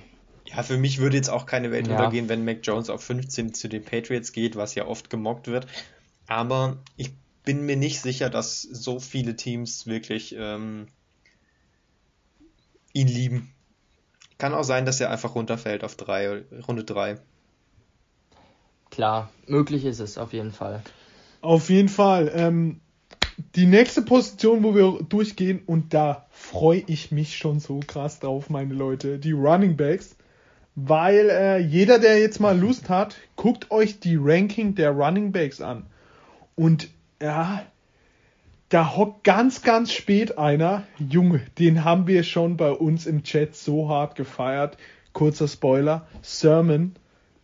Und die Running Backs, sie werden irgendwie nicht gelobt dieses Jahr. Ich finde sie, da sind ein paar Kaliber dabei. Najee Harris, wow. Travis Etienne. Guckt euch die Tapes schon mal an, wenn ihr Bock habt, wenn ihr Zeit habt. Wir machen wieder ein Ranking. Ich hoffe, wir schaffen mal ja, mehr als Top 5. Äh, wir müssen schauen, wie die Zeit läuft. Wir werden nicht dafür bezahlt. Wir haben keine 40 Stunden Zeit. Wir müssen arbeiten. Also wir zwei, was Heiko da macht, weiß ich auch nicht. Ähm, auf jeden Fall gibt Feedback. Ich, äh, letzte Folge haben wir schönes Feedback bekommen, dass wir die, das Capspace erklärt haben und die Franchise Tags, Heiko, weil viele eben nicht wissen, wie der sich genau zusammensetzt. Wir haben das super erklärt. Und ähm, ich mache jetzt auch in der nächsten Folge, nenne ich eine E-Mail, wo ihr Fragen reinschicken könnt. Und die muss ich jetzt nur noch erstellen. Und oh, ein Mailback. Mailback. Nice. Und ähm, auch zu unseren Zahlen. Ja, wir sind positiv überrascht und äh, ich gebe euch jetzt noch, euch zwei noch eine Chance, euch bei den Fans unsterblich zu machen. Ich würde tatsächlich gerne noch eine Sache das fertig machen, die wir quasi schon angefangen haben. Und zwar würde ich zu den Top Quarterbacks gerne noch einen Vergleichsspieler ähm, finden für unsere Community und deswegen einen aktuellen, aus der aktuellen Ära, sage ich mal. Äh, wir hatten schon Trey Lance als Josh Allen, hatte Felix genannt. Und dann hatten wir auch, da waren wir uns ziemlich einig, bei Wilson ist es einfach Mahomes. Aber wer, ist, wer, wer denn jetzt äh, ein Vergleichsspieler für Justin Fields und für Trevor Lawrence? Ich habe mir hier mal aufgeschrieben, für Fields uh, sehe ich da vielleicht einen wow. Deshaun Watson als Ceiling. Vielleicht sogar ein bisschen mobiler noch. Und bei Lawrence wäre der Vergleich aus aktuellen Spielern am ehesten noch äh, Andrew Luck. Boah, aber Trevor Lawrence finde ich zu dünn für Andrew Luck. Ja gut, es kommt jetzt darauf an, äh, geht jetzt nicht nur rein um die körperlichen Abmessungen. Nee, nicht nur rein körperlich, sondern Style her, so insgesamt. Vom Spielerischen? Also ich, ich habe mir auch schon Gedanken gemacht bei Trevor Lawrence und ich finde Trevor Lawrence so komisch, weil sein Spielstil ist ein eigener, finde ich. Ich habe keinen Vergleich gefunden, da bin ich ehrlich, von ähm, Justin Fields. Wenn ich an Justin Fields denke, denke ich immer sofort an Jalen Hurts. Ich weiß nicht warum. weiß ich nicht. Aber da kommt mir sofort Jalen Hurts ins Gesicht. Aber wenn du sagst Watson, ja, ich, ja. Ja, bin ich eigentlich auch mit einverstanden. Ähm, Mac Jones hätte ich noch einen guten Vergleich. Das ist so der Jimmy Garoppolo, Derek Carr. Ja da denke ich, fahren wir ganz ah, gut. Beleidige ihn bitte nicht. Wenn wir die so in, in die Schiene. Hatte setzen. vorhin noch als ähm, Best Case äh, Matt Ryan in der Prime. Das wäre sein absolutes Best Case, glaube ich. ja. Aber ähm, wenn wir jetzt noch Zeit haben, weil Bayern kommt erst in einer halben Stunde, wenn wir jetzt schon bei Medi Scheiß sind, glaubt ihr, die Falcons holen Ersatz? So früh? Äh, ich fange mal an. ähm, eigentlich müssten sie es tun, ja, weil wann draftest du mal wieder an der vierten Position? Andererseits denke ich mir dann auch wieder, ich weiß nicht, ihr habt ja auch, glaube ich, mal den Vertrag von ihm schon beleuchtet. Da kommt man eigentlich jetzt aus, ah, habt ihr nicht, okay, aus Falcons doch, Sicht. Doch, du kommst nicht drauf. Ja, du kommst aus Falcons Sicht eigentlich jetzt nicht so gut auch da raus. Äh, was ja auch jetzt nicht so schlimm ist, weil ähm, du könntest ja mit Matt Ryan dann noch spielen ähm, und dann den, den Rookie hinter ihm lernen lassen und ihn dann nochmal wegtraden, wenn es geht. Mein Gefühl sagt mir, sie draften keinen Quarterback dieses Jahr. Sie sind an einem guten Spot, auch um äh, einen Trade zu machen und äh, nach hinten zu traden. Und aus meiner Sicht macht es eigentlich Sinn, nochmal äh, ein paar gute Bausteine zu holen, diese löchrige Defense mal ein bisschen noch verstärken und nochmal mit Maddie den letzten Run, den letzten Run zu machen, den letzten Ritt. Aber eigentlich, äh, ich hätte jetzt auch kein Problem damit, wenn sie einen draften, weil an vier bei so einer Quarterback-Klasse fällt es eigentlich auch schwer, nicht äh, einen zu nehmen. Meine letzte Frage, die geht an Heiko. Du bist so ein riesiger Pets-Fan. Hau mal raus. Quarterback, ja oder nein? Ja, ist natürlich schwierig Also vor der. Free Agency zu sagen, aber da sie da wahrscheinlich auch nicht viel bekommen, sondern eher so ein Marcus Mariota. Es ist schwer, es ist wirklich schwer, weil ich sage ja immer, ohne einen Quarterback geht's nicht. Aber die Pets haben halt auch so viele andere Löcher zu stopfen. Das heißt, wenn du überzeugt bist von Mac Jones, dann nimmst du ihn halt.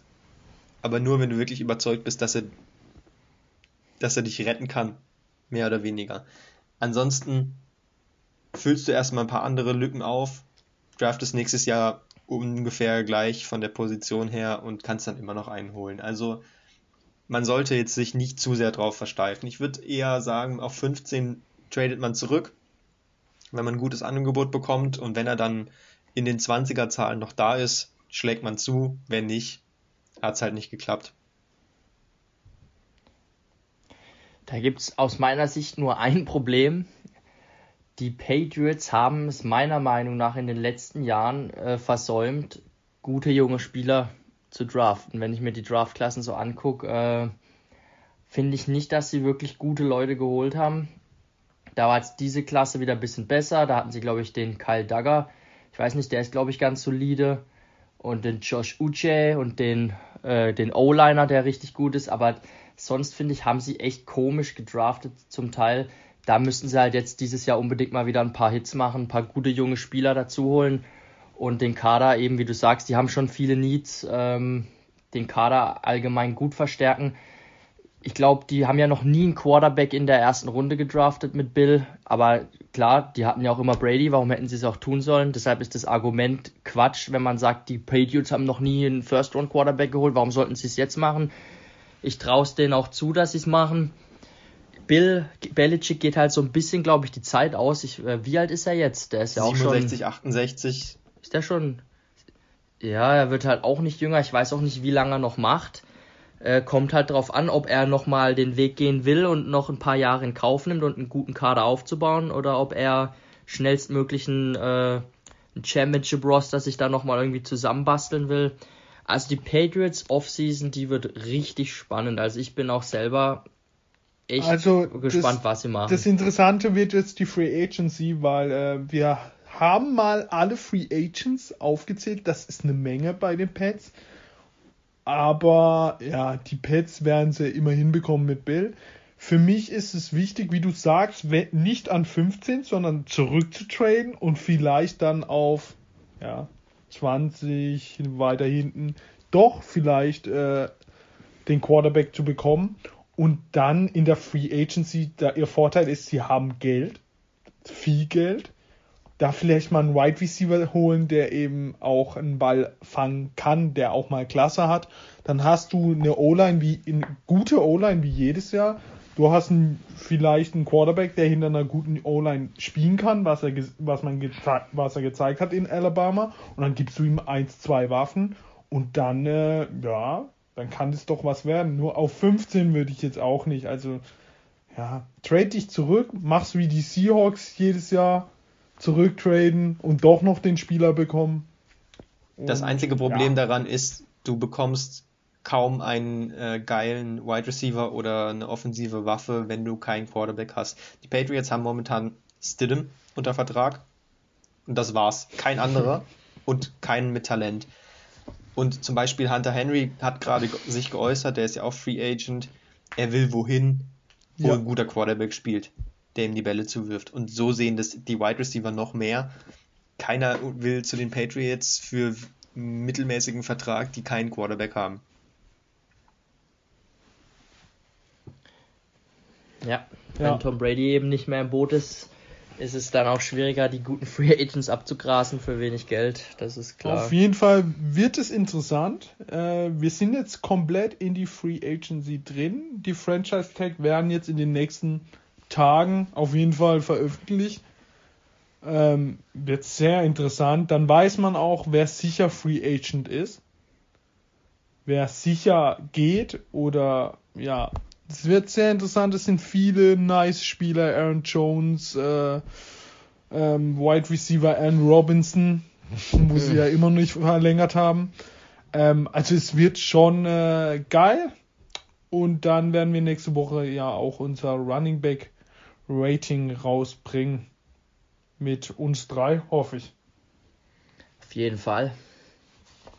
Dann sage ich an meiner Stelle schon, äh, ich wünsche euch allen einen schönen Abend. Schaut schön Bayern. Und äh, ja, hört euch rein. Ich sehe alles auf meiner Statistiken, wer alles das hört. Also wie viele Leute und äh, macht weiter so. Ciao. Ciao, ciao. Ciao. Down, Alert, alert. set, Green 18. Trash Talk. Hallo und herzlich willkommen bei einer, das würde ich sagen, Spezialausgabe von uns. Äh, ich begrüße erstmal unser Draft-Experte. Neben mir hockt er wieder mit 1,5 Meter Abstand, Masken auf. Felix Seitz, aber er ist, du bist ja eh geimpft, ne? Ich habe das Privileg, schon geimpft zu sein. Von daher heute schon auch einen Schnelltest gemacht. Trotzdem halten wir alle Corona-Maßnahmen hier natürlich ein. Da hoffe ich mal, du warst positiv.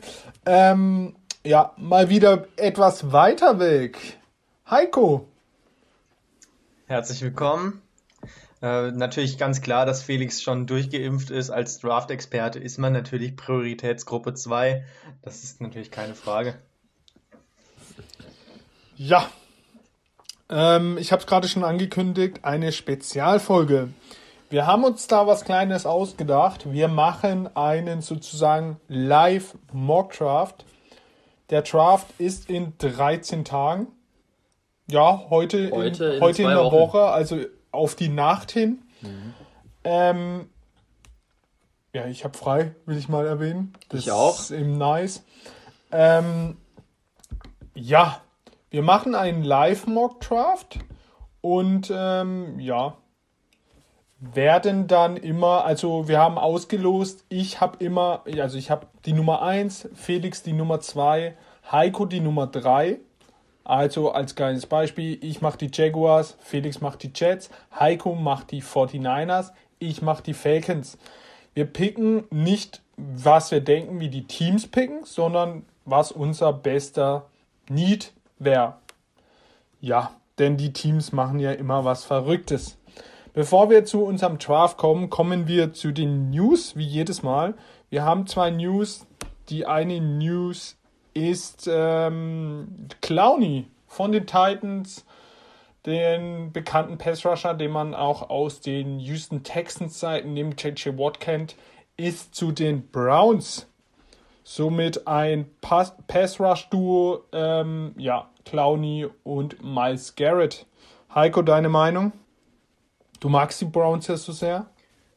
Ich finde die Browns gut. Ähm, ich denke, Clowney auf der gegenüberliegende Seite von Miles Garrett ist auf jeden Fall schon eine Waffe.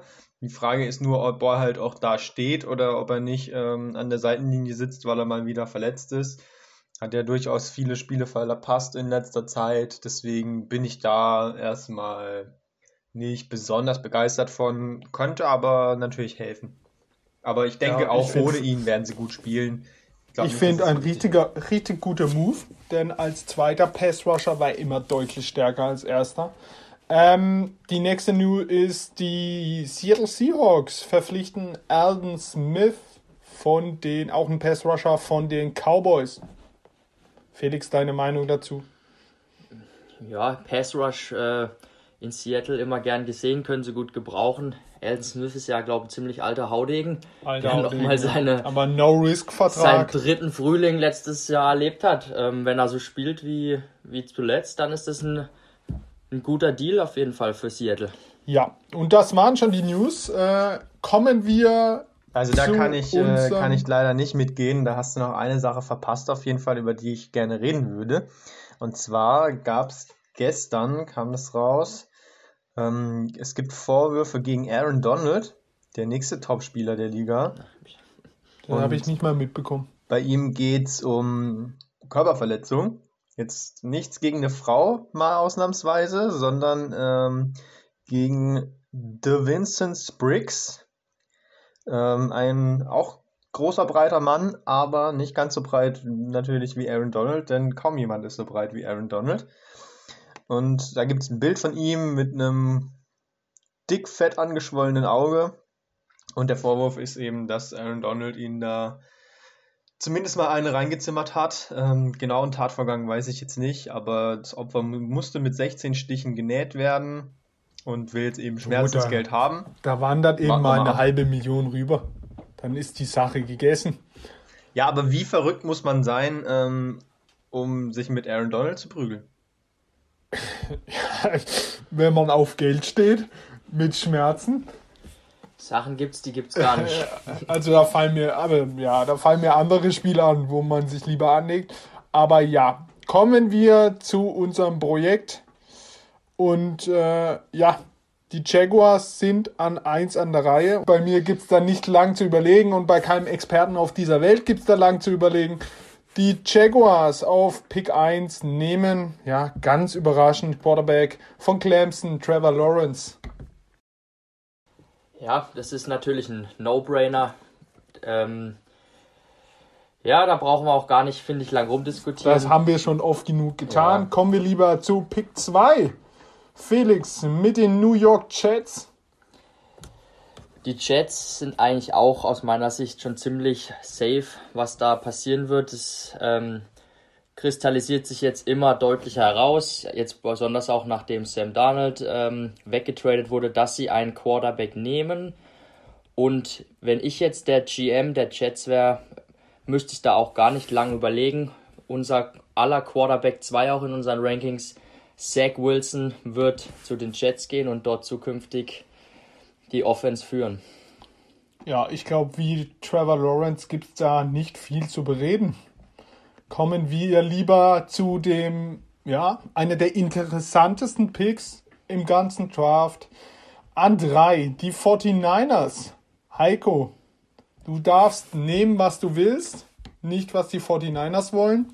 Mal schauen. Hau einen raus. Ja, ich begrüße erstmal alle Hörer zum diesjährigen Mock Draft, denn der beginnt an dieser Stelle an Pick 3. Vorher, das ist ja alles, äh, wie ihr sagt, das ist ja schon in trockenen Tüchern. Aber hier wird es spannend und ähm, in einem normalen Mock Draft, in dem ich jetzt antizipieren würde, was die 49ers machen, da müsste man jetzt vielleicht schon fast mit Mac Jones gehen, weil sich ja viele inzwischen relativ sicher sind. Ich mir aber ehrlich gesagt nicht.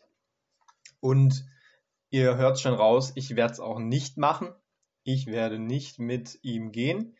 Ähm, liegt ganz einfach daran, dass ich bei ihm nicht den Upside sehe, den man haben will für einen Quarterback, wo man so hoch tradet. Ähm, ich nehme natürlich trotzdem Quarterback, das ist ganz klar. Ist jetzt eigentlich nur noch die Auswahl zwischen Justin Fields und eben Trey Lance. Und da ich von den beiden dann lieber denjenigen haben will, der vielleicht ein bisschen Probleme hat, ähm, in seine späten Reads reinzukommen, als den, der noch Probleme hat mit seiner Accuracy, nehme ich ähm, Justin Fields, Ohio State. Let's go. Ja.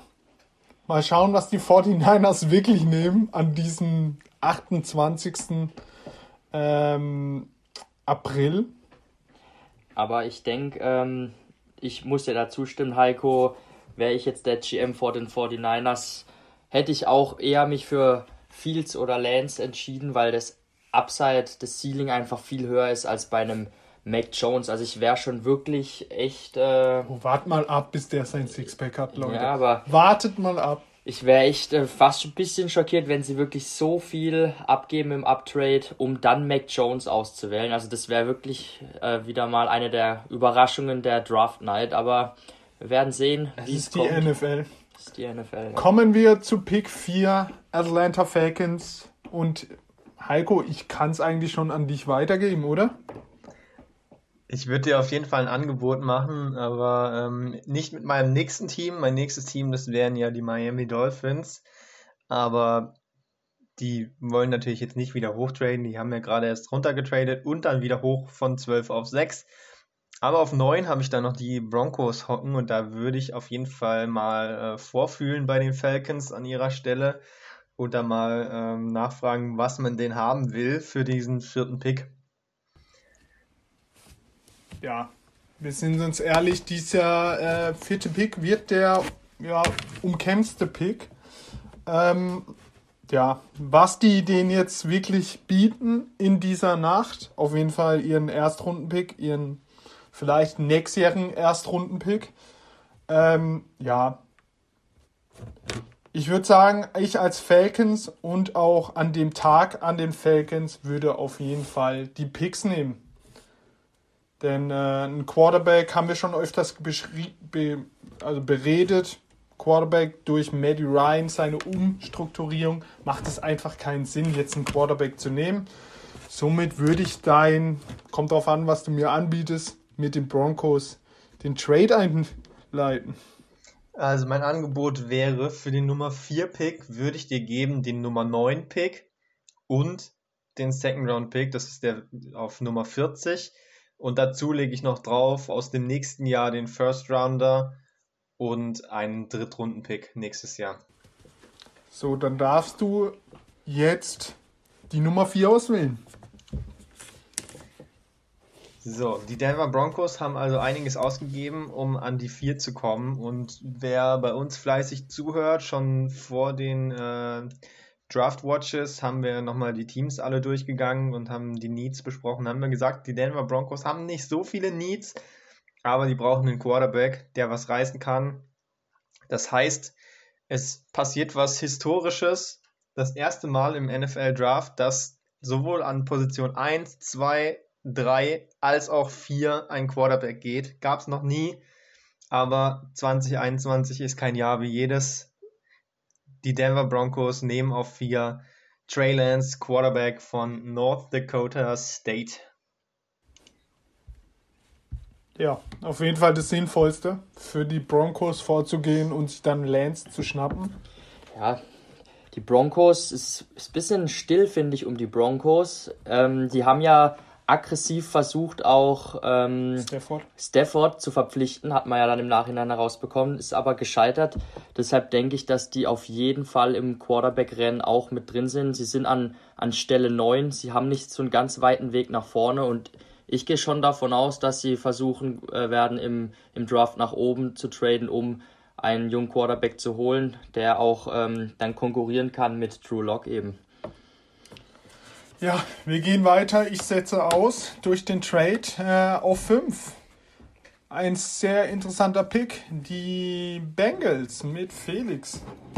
Ja, die, die Bengals. Ich sehe eigentlich äh, zwei, zwei Positionsgruppen, die die Bengals ähm, auswählen sollten. Das ist A, ein Offensive Lineman. Da haben sie haben wir auch in unserer Review gesagt zur Free Agency, eigentlich zu wenig noch gemacht. Die O-Line ist immer noch nicht wirklich sattelfest, würde ich jetzt mal sagen.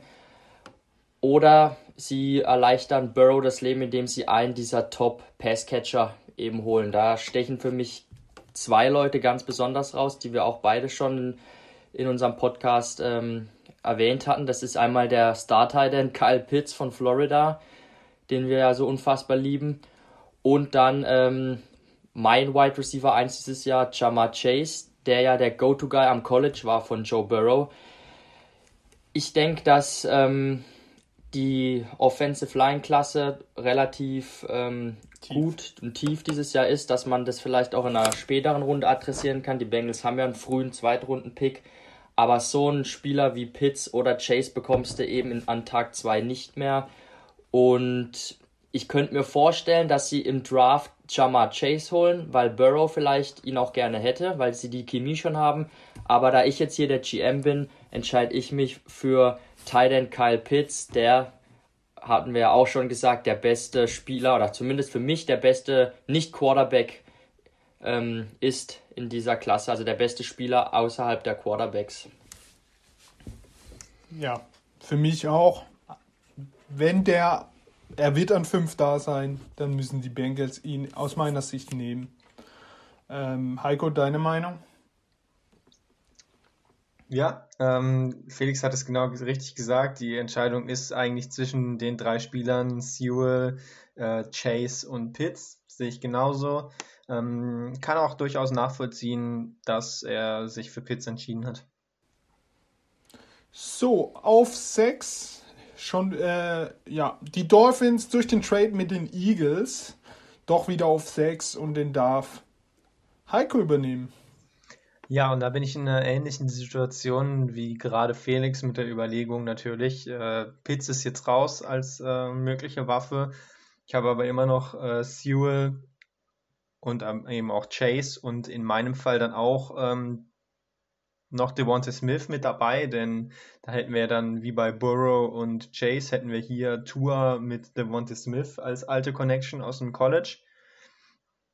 Genauso wäre es natürlich bei Jalen Waddle, aber den habe ich persönlich als Wide Receiver 3, deswegen wäre für mich das nicht erste Wahl. Penny Sewell, auf jeden Fall ein guter Mann, aber wie Felix schon gesagt hat, ähm, in der zweiten Runde oder in meinem Fall auf Pick 18 sind die Dolphins nämlich wieder dran, kriegt man auch noch einen guten Tackle höchstwahrscheinlich, aber eben nicht mehr einen der Top 3 Wide Receiver, zumindest voraussichtlich. Deswegen gehe ich tatsächlich auch mit der offensiven Waffe und entscheide mich gegen mein äh, eigentliches Wide Receiver Ranking und den, den Fit mit Tour, sondern ich gehe mit äh, Jamar Chase als ähm, Nummer 6. Ja, ich denke, ein guter Pick. Und ich denke auch, das ist der Hauptgrund, warum die Dolphins wieder von, von Stelle äh, 12 oder 13 war es, wieder vor sind auf die 6, weil ich könnte mir vorstellen, dass sie einen dieser dieser Top-Passcatcher eben haben wollen. Und ähm, mit Chase machen sie auf keinen Fall da was verkehrt. Eine sehr gute Waffe für Tour. Ja, ich äh, kann es mir auch vorstellen, dass sie auf den besten Tackle gehen, immer noch. Weil auf Wide Receiver haben sie eigentlich nicht so den Need. Auf Tackle schon. Vielleicht um Tour zu vereinfachen. Aber ja, wenn Chase da ist, auch eine Überlegung. Heiko hat's gemacht. Kommen wir ja mal wieder zu mir. Auf der 7 die Detroit Lions. Gibt es Trade-Angebote? Okay, von Heiko kommt nichts. Ich könnte natürlich überlegen, mit den Bears hoch zu traden, aber das ist schwierig. Ein Division Trade mit den Lions, ah, deshalb halte ich unmöglich. mich da eher zurück. Ähm, ja, für mich kommt, also die Lions haben ja nur Needs. Ja, für mich geht jetzt vom Board einfach ja, den besten Spieler, den sie in ihrer Not bekommen können. Und das ist der Heisman Trophy Gewinner aus Alabama, Wide Receiver Devontae Smith zu den Lions. Tut mir im Herzen leid, dass der zu den Lions muss. Aber wenn kein Trade-Angebot bekommt, dann müssen sie doch den besten Wide Receiver nehmen, der auf dem Board ist. Ja, sind, sie haben auch echt gar keinen mehr. Also sie haben ihr ganzes Team. Marvin Jones ist weg, Kenny Golladay ist weg. Wo, wo soll denn der Goff, der ja eh schon äh, sehr von seinen Waffen, die um ihn herum sind, abhängig ist, wo soll er denn hinwerfen? Also sie, sie brauchen dringlichst äh, eine Offensivwaffe. Sehe ich auch so, aber ähm, Ralf war ja eigentlich schon verzweifelt und hat gehofft, dass er ein Angebot bekommt von uns und ich denke, die Lions sind das in echt auch. Ich denke, sie würden gerne ja, zurücktraden oder vielleicht sogar einfach komplett raustraden und dafür, weiß nicht, vielleicht nächstes Jahr und übernächstes Jahr einen First Round dafür bekommen, denn äh, neuer Trainer, langer Vertrag, schlechter Kader und auch die Moves, die sie jetzt gemacht haben, deuten eigentlich darauf hin, dass es ein langfristiger Rebuild werden soll. Klar kann man da auch jetzt schon einen guten Spieler picken, aber in den nächsten Jahren auch gerne, wenn man da äh, quantitativ mehr von diesen Picks hat. Schlecht gelaufen ist es halt jetzt, weil wir schon den Trade auf Nummer 4 hatten und damit den vierten Quarterback schon vom Markt und ja, äh, jetzt keiner wenn, noch Mac Jones haben wollte auf 7. Wenn die 49ers Mac Jones wirklich nehmen, dann sind da die deine Patriots aber ganz schnell da vorne. Ja, dann kann es natürlich ganz anders laufen, aber bei uns im Mock Draft jetzt ist es schlecht gelaufen für die Lions und äh, sie mussten jetzt demnach auf 7 picken und dann ist Devonta Smith sicherlich kein schlechter Pick. Ja, auf jeden Fall kommen wir zu der Nummer 8. Die Carolina Panthers, die vielleicht auch noch einen Quarterback-Need hatten, aber Donald bekommen haben, werden jetzt von Felix wieder gepickt. Ja, ich bin die ganze Zeit davon ausgegangen, dass die Panthers im Quarterback-Rennen sind. Es ist für mich nicht auszuschließen, dass wenn ein guter Quarterback zu ihnen fällt, dass sie den vielleicht auch nehmen. Aber in dem Fall sind die großen vier schon weg. Ich sehe jetzt nicht, dass sie ähm, Mac Jones unbedingt holen. Deshalb muss ich mir da was anderes überlegen. Sie haben ja im letztjährigen Draft nur äh, Defense-Spieler geholt. Kein einziger Offense-Pick. Ich glaube, das, das, war auch äh, historisch. Deshalb werden sie dieses Jahr an die Offense rangehen müssen. Und da sehe ich jetzt einen Spieler in der O-Line. Penny Sewell gilt als bester Tackle der diesjährigen Klasse, ist noch sehr jung, aber eine absolute Ma Maschine, der, der Typ. Der wird ähm, ein sehr guter Tackle in der NFL werden, da bin ich davon überzeugt. Und den holen sie sich und dann haben sie auf einen Schlag eine wirklich gute ähm, O-Line, zumindest auf den, auf den Tackle-Positionen mit Taylor Moten und Penny Sewell.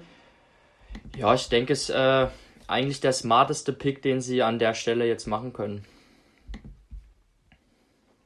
Absolut, die Panthers würden sich, äh, denke ich, auf jeden Fall freuen über diesen äh, Verlauf des Drafts, wenn du auf äh, 9 dann noch ähm, zwar keinen Quarterback bekommst, aber dafür den besten Offensive Liner, zumindest ist es die Meinung von den meisten. Mit Sewell machen sie auf jeden Fall nichts falsch, äh, auf 8 natürlich, nicht auf 9. Auf jeden Fall. Kommen wir zu der Nummer 9. Da gab es ja den Trade mit den ähm, Falcons. Ja. Jetzt muss ich jetzt auch mal gucken, was die Falcons überhaupt hier brauchen. Ja, die Falcons brauchen Defense und eine O-Line. Kurz gesagt, ähm, ja, wen nehmen wir denn da? Schwierige Entscheidung diesmal. Wenn du niemanden find, picken willst, könnte ich dir auch noch ein, ein Angebot machen. Ich würde dir ähm, Pick 15 bieten und ein Zweitrunden-Pick nächstes Jahr. Nein, wir die Falcons lehnen ab und picken. Ja, picken. Der eins, also einer, der an dieser Stelle für mich ganz, ganz arg Sinn macht, ist der beste Corner für mich im Draft Patrick Certain Cornerback von Alabama. Uh. Geht zu den Falcons. Besonders, weil, ja, die Falcons Backfield ist, also boah, mit den Safeties. Keanu Neal ist da ja gegangen. Also, die sehen gar nicht gut aus. Und für mich der beste Need für die Falcons. Da bin ich jetzt aber gespannt, was du direkt danach auf 10 mit den Cowboys machst, weil da hatte ich eigentlich Patrick Sertain jetzt eher gesehen. Da ist er ja in vielen Mock-Drafts auch. Ähm, da musst du jetzt natürlich anders äh, handeln.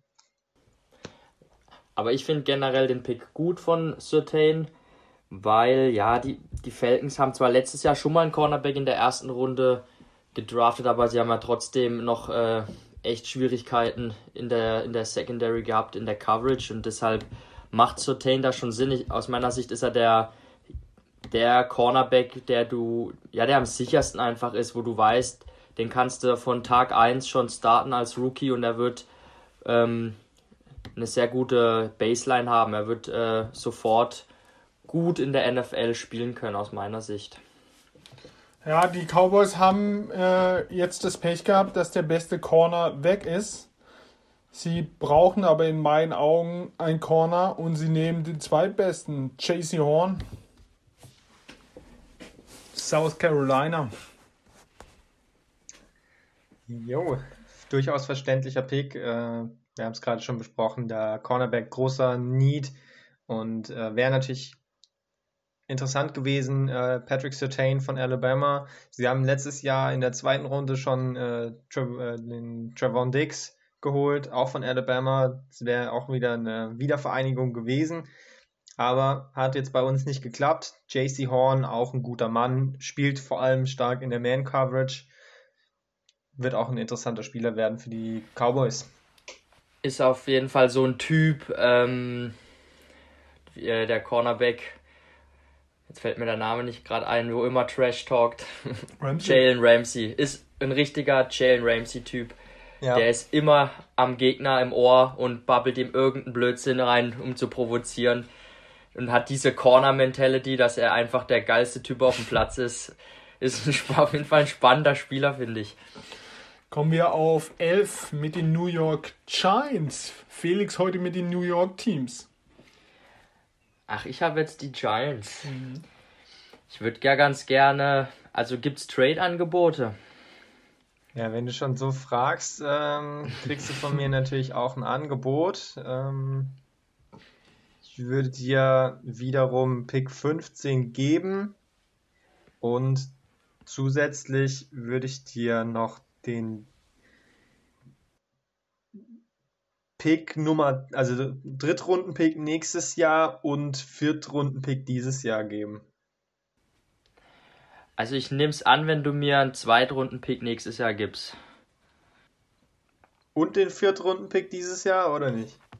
De den müssen wir drauflegen. Ist ja mehr, als ich äh, Ralf angeboten habe, schon äh, für Platz 9. Ähm, Hab's auch nicht angenommen. nee, das ist mir zu viel. Da bin ich raus.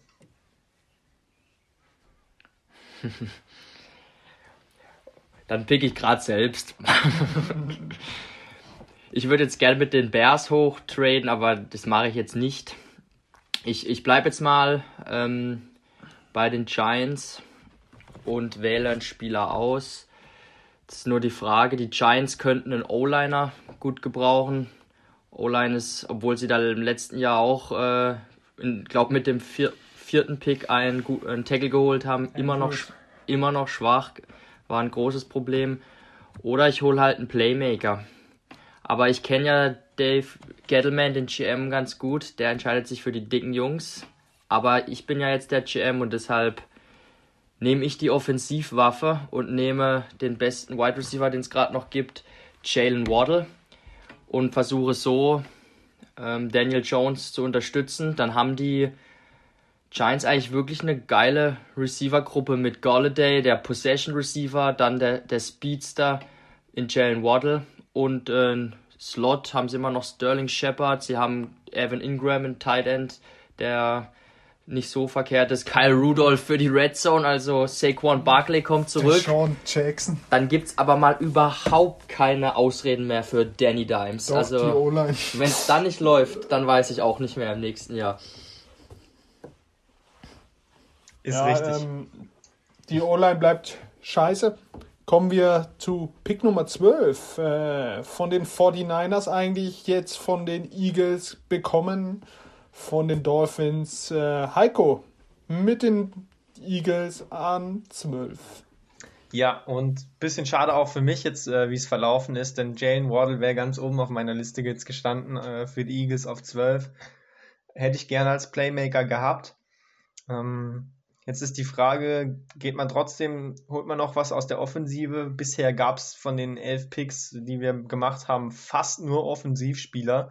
Einzige Ausnahme davon ist äh, JC Horn, beziehungsweise auch noch äh, Patrick Surtain, beide hintereinander die Cornerbacks, das ist die Ausnahme. Aber trotzdem haben wir schon el neun von elf äh, Offensivspielern gepickt. Das heißt, äh, das restliche Talent hockt eher eigentlich eher in der Defense. Wen man da auf jeden Fall auf dem Schirm haben muss, wäre jetzt Micah Parsons, äh, starker Spieler, aber Off-Field äh, das stört vielleicht die Eagles weniger als mich jetzt, als aktuellen GM in diesem Mock Draft. Deswegen entscheide ich mich gegen ihn und würde mich für einen, na, wen habe ich denn als linken Tackle bei den Eagles? Brauche ich einen linken Tackle? Ja. Die haben gestanden jetzt äh, Mailata, also hm, keinen guten. Dann nehmen wir doch Rashawn Slater und äh, holen damit auf jeden Fall ein safes Ding. Ja, macht auf jeden Fall Sinn. die O-Line der Eagles war immer eigentlich ein Prunkstück. Die rechte Seite ist noch ein Prunkstück, nur die linke Seite, also die Ja, sind halt in die Jahr kommen jetzt so langsam in die Jahre, waren über die über die letzten Jahre Top-Leute und äh, Jason Peters war, glaube ich, doch jahrelang da der linke Tackle, der jetzt schon auf die 40 zurollt. Da ist es gut, dass sie einen guten Jungen noch reinholen. Aber haben sie nicht noch Andrew Dillard? Haben die den nicht auch mal früh gedraftet, der immer verletzt war? Von dem ist ja aber auch egal. Slater kann ja auch äh, Guard spielen, er kann Tackle spielen, der ist total vielseitig. Und ich denke, äh, er wird über, irgendwo immer seinen, seinen Platz finden. Den kannst du auf, wahrscheinlich auf jede Position in der O-Line reinstecken und der liefert ab. Ja, also damit, damit wird man auf jeden Fall leben können, auch wenn es weh tut, ähm, an Micah Parsons äh, vorbeizugehen. Das wäre eigentlich auch ein Need gewesen, Linebacker-Position. Aber ähm, ist mir einfach noch ein bisschen zu viel Risiko, was er da alles neben dem Feld so getrieben hat. Deswegen ist mir das auf 12 dann noch ein bisschen zu heiß und ich nehme lieber den sicheren Pick. Ja, die Chargers haben für äh, Chargers, die Chargers jetzt auf 13 haben für mich ein großer Need und das ist ihre O-Line. Sie haben Justin Herbert als sehr starker Quarterback und dann brauchen sie in meinen Augen ähm, von Virginia Tech Kirsten Dariso Tackle. In dem Fall ja. für dich wahrscheinlich auch schlecht gelaufen, dass ich äh, Slater weggeschnappt habe. Ähm, Wäre vielleicht noch die bessere Wahl gewesen. Je nachdem. Da gebe ich dir recht. Sieht man aber vielleicht aber Darius so auch passender. Ähm, kann auch sein, die Chargers ähm, ja, laufen schon auch ich gerne. Mag ihn sehr gerne. Also ich mag Darius sehr gerne. Es spielt, äh, finde ich, sehr gut. Hat auch sehr viele äh, Pass-Blocking-Snaps gehabt am College und ich denke auch, der wird kaum über die Top 15 hinausgehen im Draft. Vor allem habe ich schon auch das Gefühl, dass in der NFL viele Teams einfach einen guten Tackle brauchen. Gute Tackles sind einfach Mangelware und deshalb werden auch dieses Jahr die Top-Tackles relativ schnell vergriffen sein. Da gehe ich Weil fest auch von viele aus. eben eine O-Line brauchen. Ja. Kommen wir, ja, wir hatten gerade Pick Nummer 13, kommen wir zu Pick 14. Felix mit den Vikings. Hm, die Vikings wären für mich auch ein Kandidat gewesen für Derisor, weil die Vikings seit Jahren, finde ich, Probleme in der O-Line haben und du kannst einfach mit Kirk Cousins nicht erfolgreich sein, wenn deine O-Line nur im Liga-Mittelmaß ist. In der Defense brauchen sie, könnten sie einen guten zweiten Pass-Rusher gebrauchen, neben Daniel Hunter. Hm. Ich. O-Line oder Pass Rush. Ich glaube aber, ich gehe fast mit dem Pass Rusher, weil da gibt es einen, der hat ultra seltene Tools, also auch äh, athletische Fähigkeiten, was man nicht häufig findet. Und das ist Quiddy Pay, Edge Rusher von Michigan, der mich auch vom Körperbau sehr an Everson Griffin erinnert, der jahrelang erfolgreicher Defensive End war für die Minnesota Vikings und der wird dann zusammen mit Daniel Hunter ein gefährliches Pass-Rushing-Duo in der Zukunft bilden. Ja, für mich macht das absolut Sinn.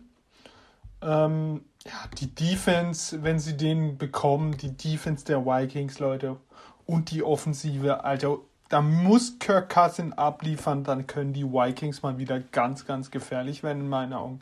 Wenn Danny Hunter fit bleibt, Pierce neben dran, die Front 4 plus die Defense dahinter, ja, die könnten wieder ekelhaft werden. Aber Heiko, dein Lieblingsteam, du hast die Pets, völliger Zufall, aber du hast sie an Pick Nummer 15 und ich glaube, wir wissen alle, was jetzt kommt. Ja, sollte recht klar sein. Ich habe ja schon äh, zwei eher halbherzige Versuche gestartet, ähm, noch ein bisschen vorzugehen. Die waren deswegen halbherzig, weil ich eigentlich ähm, schon natürlich auch gehofft habe, dass äh, es gar nicht nötig sein wird. Ähm, und der Spieler ist zwar jetzt relativ klar, dass ich ihn nehme, aber war mir jetzt auch nicht äh, zwei First-Round-Picks wert, ähm, die herzugeben habe jetzt Glück gehabt, er ist auf 15 noch da und ich werde ihn natürlich jetzt auch nehmen. Mac Jones, Quarterback von Alabama. Und dann hat man den Mann, der Cam Newton zumindest mal direkt im Nacken sitzt und schon vielleicht für Woche 1 eine Option wäre, aber hoffentlich eher nicht, sondern eher so im Verlauf der Saison dann vielleicht übernimmt für Newton und dann die Patriots in die Playoffs zurückführt. Ja, macht auf jeden Fall Sinn, wenn er bis dahin durchfällt. Kommen wir auf äh, zu Pick 16, die Arizona Cardinals. Ähm, ja, für mich gibt es da nur einen Spieler, der Sinn macht. Und das ist für mich der beste Defense-Liner, Defense-Tackle aus Alabama, Christian Barmore. Ist auf jeden Fall ein Viech, der Kerl. Das heißt dann, die für mich auch der schlauste Need, denn links neben ihm steht JJ Watt und links ganz außen steht wahrscheinlich Chandler Jones. Und ja, wenn du lernen sollst als Rookie, wie geht es besser, neben so zwei Veteran, die auch was in ihrem Leben erreicht haben, nicht nur im Sport, sondern auch durch äh, JJ Watt, gerade was er für seine Stadt Houston gemacht hat. Ich glaube, wenn er lernen kann, dann von so zwei, ja, ganz, ganz großen. Ja, und das besonders Interessante ist dabei ja jetzt auch, wir sind bei Pick 16, also wir sind in den Top 20 noch, deutlich in den Top 20 und wir haben jetzt gerade den fünften Spieler von Alabama gepickt. Das zeigt einfach, hm. was da für ein Talent hockt bei Alabama. Recruiting ist natürlich Wahnsinn. Es hat auch alles seine Gründe. Ähm, es wird gefühlt immer mehr so, dass alle Spieler nur noch äh, von diesen Top-Colleges kommen. LSU die letzten beiden Jahre fast genauso viel ähm, Talent geliefert. Alabama natürlich Wahnsinn. Clemson natürlich auch immer stark dabei. Aber fünf Leute in den Top 16 und das ist ja jetzt nicht unrealistisch. Barmo ist da noch die, die größte Gefahr, aus den Top 20 rauszufallen eigentlich. Der Rest ist eigentlich ein Top 20 Lock, Top 15 Lock sogar, würde ich sagen, mit Mac Jones. Ähm, Wahnsinn. Ja, sie haben auch deutlich und verdient den Titel geholt. Ähm, kommen wir, wenn wir schon von so guten Teams reden, reden wir mal vom schlechten Team. An Pick Nummer 17, Felix, have fun mit den Raiders. Ich glaube, den Need sehen wir alle. Bei dem Need braucht man gar nicht Guard, Cornerback hinschreiben. Da könnte man auch einfach komplette Defense hinschreiben. Was nimmst du? Ja, die Raiders haben einen mordsmäßigen Aderlass gehabt in der Offensive Line, die eigentlich ja eine Stärke war in der Vergangenheit. Und das muss auch eine Stärke bleiben, weil sonst wirst du mit Derek Carr überhaupt keinen Erfolg haben. Ja, aber Wen nehme ich da jetzt? Ähm, ich will mir gerade mal die Offensive Tackles angucken, die wir da noch am Start haben, weil ich Elisha Vera Tucker wäre noch da. Den sehe ich aber eher als Guard in der NFL und ich will unbedingt. Jenkins wäre noch da. Ja, einen rechten Tackle nehmen und dann nehme ich Tevin Jenkins von Oklahoma State. Auch wenn sie in der Abwehr äh, weiterhin schwach sind aus meiner Sicht, müssen sie die O-Line erstmal fixen wieder. Und Jenkins ist genau dieser Typ, der da hinpasst. Das ist ein äh, Senior, vier Saisons gespielt am College und ist ein krass guter Runblocker auch. Der spielt richtig nasty. Das Tape müsst ihr euch mal angucken. Der rammt seine Gegner in den Boden, der spielt aggressiv. Und das ist genau das, was die Raiders brauchen. Was Gruden will. Was Gruden will und was ich auch jetzt als GM der Raiders will, weil ich ja auch ein geiles Run-Game will mit Josh Jacobs, dass ich ihn in Fantasy mal wieder spielen kann. Deshalb brauchen sie einen, einen geilen äh, Right Tackle. Ich sehe da noch andere Spieler, aber du hast dich jetzt für den Tackle entschieden. Kommen wir zu Nummer 18. Die Dolphins sind mal wieder dran. Heiko. Ja, ähm, ich hatte ja schon beim ersten Pick auf Nummer 6 von den Dolphins anklingen lassen, dass Tackle durchaus eine Rolle spielt, aber habe mich da noch dagegen entschieden mit der Argumentation, dass in Runde 2 oder auf Pick 18 noch gute Tackles da sind. Jetzt wurden natürlich mir gerade wieder äh, durchaus hier auf 13 und auf 17 noch die und auf 12 auch die Tackles doch schon äh, weggeschnappt. Und jetzt ist die Frage, ob man dann als Dolphins mit einem guten Kader sich den Reach leisten kann, jetzt hier den nächstbesten Tackle auch noch zu nehmen auf 18 oder ob man dann doch lieber Best Player Available geht. Oder vielleicht bekommt man ja von den Bears auch einen Anruf und tradet nochmal ein Stück zurück. Aber Für wen soll ich denn hochgehen mit den Bears? Der Quarterbacks sind weg. das ist eine gute Frage, aber das ist den Dolphins egal im Endeffekt. Ähm, aber ja, in unserer aktuellen Situation, wo natürlich Mac Jones auch schon weg ist, macht es natürlich wenig Sinn, dass man hier jetzt einen Anruf bekommt, von wem auch immer.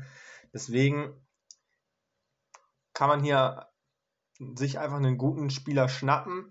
In unserem Fall auf 18 kann man jetzt auch einfach mal Micah Parsons nehmen. Andere Option wäre vielleicht noch äh, Trevor Murray gewesen, der Safety, aber Safety ist eigentlich gar nicht so schlecht besetzt. Ähm, deswegen gehe ich hier lieber auf den Linebacker. Da hat man zwar auch jetzt äh, mit dem Trade, hat man quasi Linebacker getauscht. Man hat jetzt Benardrick McKinney und äh, Andrew van Ginkel und äh, das ist okay, aber das ist jetzt nicht Weltklasse. Da ist auf jeden Fall Micah Parsons ein Upgrade. Und die Dolphins haben noch so viele andere gute Picks, da, da könnte man sich das auch leisten, wenn bei Parsons was schieflaufen sollte. Aber der Upside ist einfach enorm, deswegen auf 18 Micah Parsons. Ja, macht auf jeden Fall Sinn. Hätte ich jetzt auch wahrscheinlich auch so gemacht. Macht eine gute Defense nochmal um einiges besser. Auf jeden Fall. Kommen wir zu Pick 19. Das Footballteam aus Washington oder wie wir es in den letzten Wochen genannt haben. Ich weiß es nicht mehr. Eagles. Was war es nochmal? Nicht. Hedgehogs. Hedgehogs. Die Washington Hedgehogs. Ja, für mich geht's äh, ja auch die O-Line von Washington ist unstabil. Natürlich wäre noch Elijah Vera Tucker ein guter Move, der Guard spielen könnte. Linker Guard fehlt ihm noch. Auf der anderen Seite ist ein Linebacker vorhanden mit namens äh, Jeremiah Owusu Koramoa. Ah, wäre auch ein schönes Ding. Und äh, ich gehe auch mit der Defense. Jer Linebacker von Notre Dame, Jeremiah Owusu Koramoa. Da braucht man auch, muss man fast studiert haben, um den Namen auszusprechen. Geht zum Washington-Team, zum Football-Team und macht eine sehr, sehr starke Defense. Wahrscheinlich noch ein bisschen besser. Der ist auf jeden Fall ein richtiges Biest, der Typ. Ich mag den total gerne. Das ist ein richtiger Cover-Linebacker, den kannst du gegen die gegnerischen Titans stellen. Der deckt die im 1 gegen 1, der kann auch blitzen. Super vielseitig einsetzbar und ähm, die werden den gut einsetzen können. Ja, und wenn du schon von Sachen redest, die dir gefallen, die Bears an Nummer 20. Wenn ich mir jetzt da unser Draftboard angucke, ist dieser Draft höchst unglücklich bisher verlaufen für die Bears. Weil die Quarterbacks sind weg, das ist, war aber auch zu erwarten. Die, die besten drei Wide Receiver sind weg und es gab schon einen richtigen Run auf die Offensive Tackles. Die Bears müssen, müssen ähm, Offensive draften. Sie bräuchten eigentlich auch einen Cornerback nach der Entlassung von Kyle Fuller. Da sind auch noch echt richtig gute Leute da. Aber es muss dieses Jahr muss was gehen und deshalb ähm, muss ich für Andy Dalton gute Umstände schaffen, weil es bringt mir wieder nichts, wenn die Defense sau stark ist und ich aber pro Spiel nur mit Ach und Krach 16 Punkte erziele.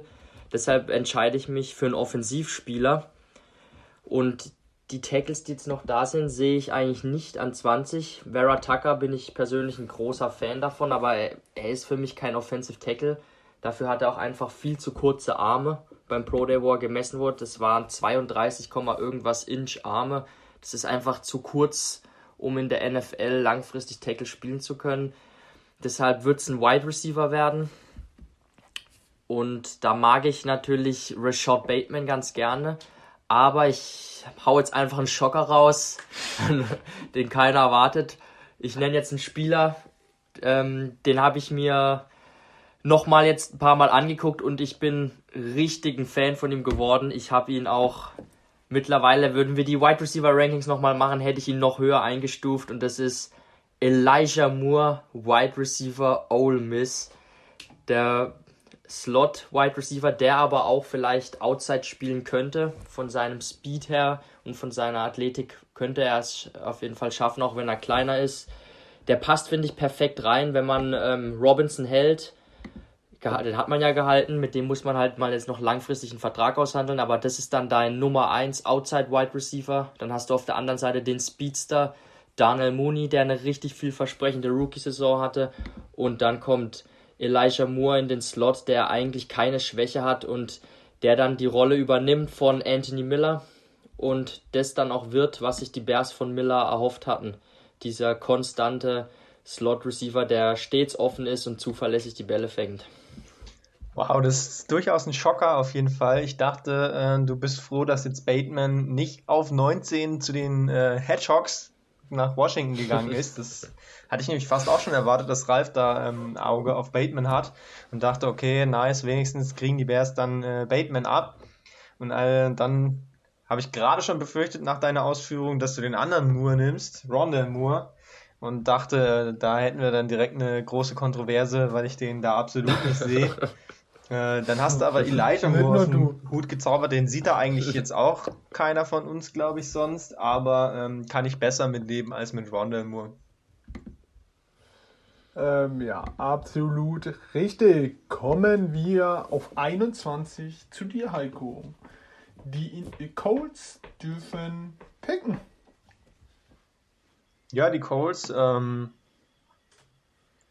in einer ähnlichen Position fast äh, wie die Washington Hedgehogs. Ähm, aber wir haben unseren Quarterback mit äh, Carson Wentz ja ertradet.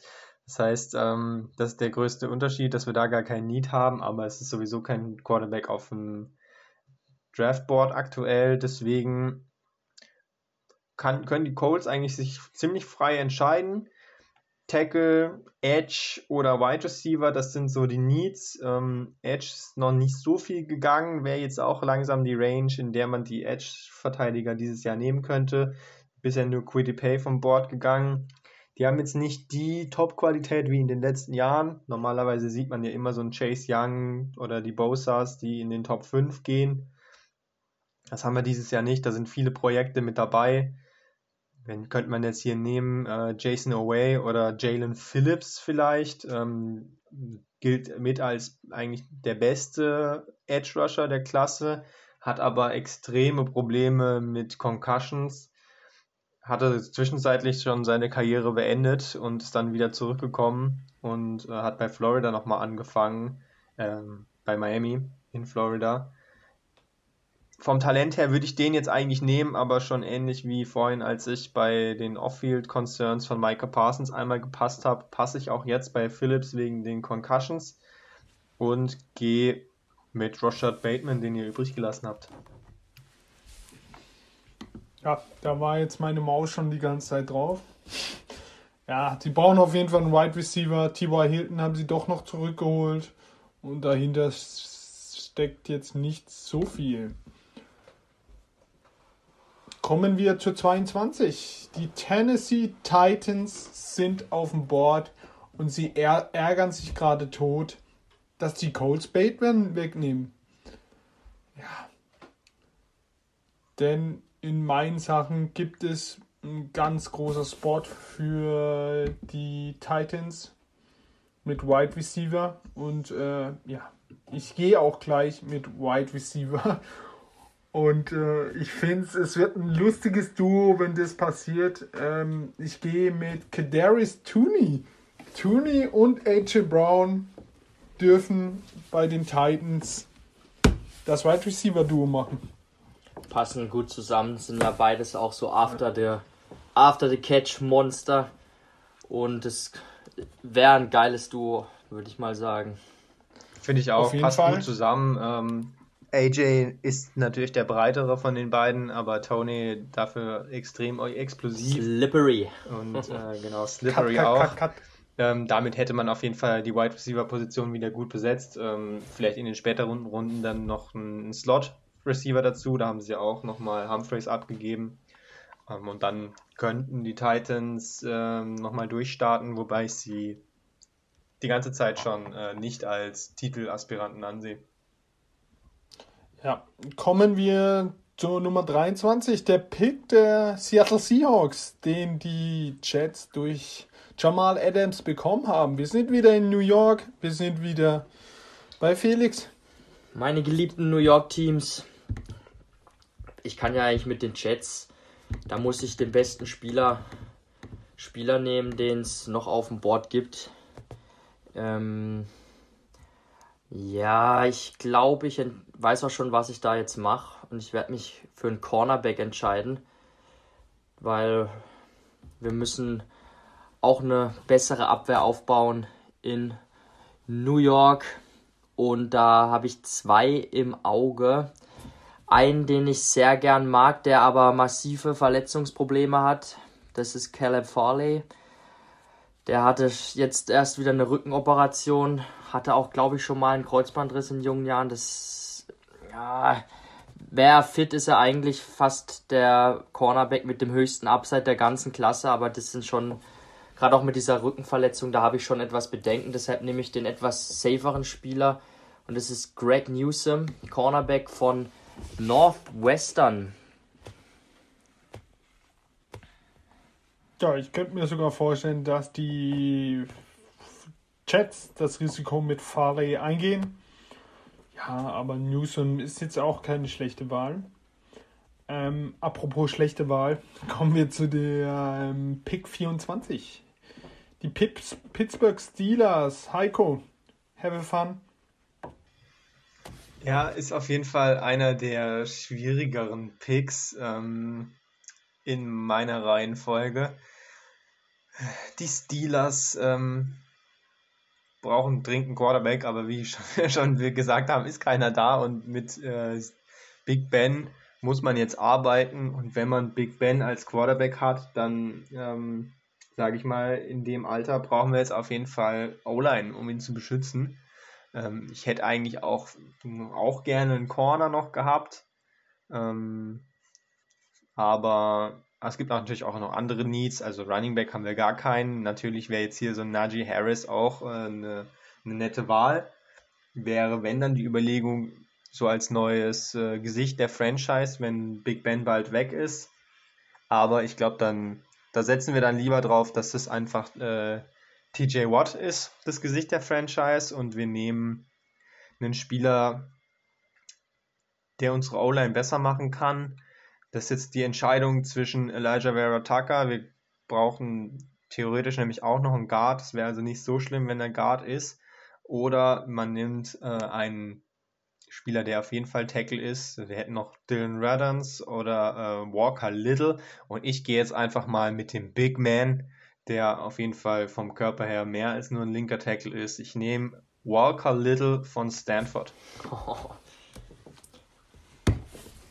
Walker Little ist ein sehr interessanter Spieler. Der hat ja seit zwei Jahren nicht mehr gespielt, weil dieses Jahr äh, oder letztes Jahr Opt-out und das Jahr davor hatte er eine Knieverletzung.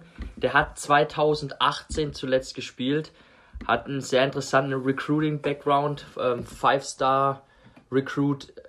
Der Typ ist massiv, der ist riesig und er kommt von Stanford, also er hat auf jeden Fall auch was im Köpfchen. Mmh ich wäre nicht überrascht, wenn er hochgeht tatsächlich im, im Draft, weil er hat halt alle die physischen Fähigkeiten, um ein guter NFL-Tackle zu werden. Aber ja, die lange Pause stört halt ein bisschen. Da muss man gucken, wie, wie er wieder reinkommt. Ohne Risiko ist er auf jeden Fall nicht. Ja.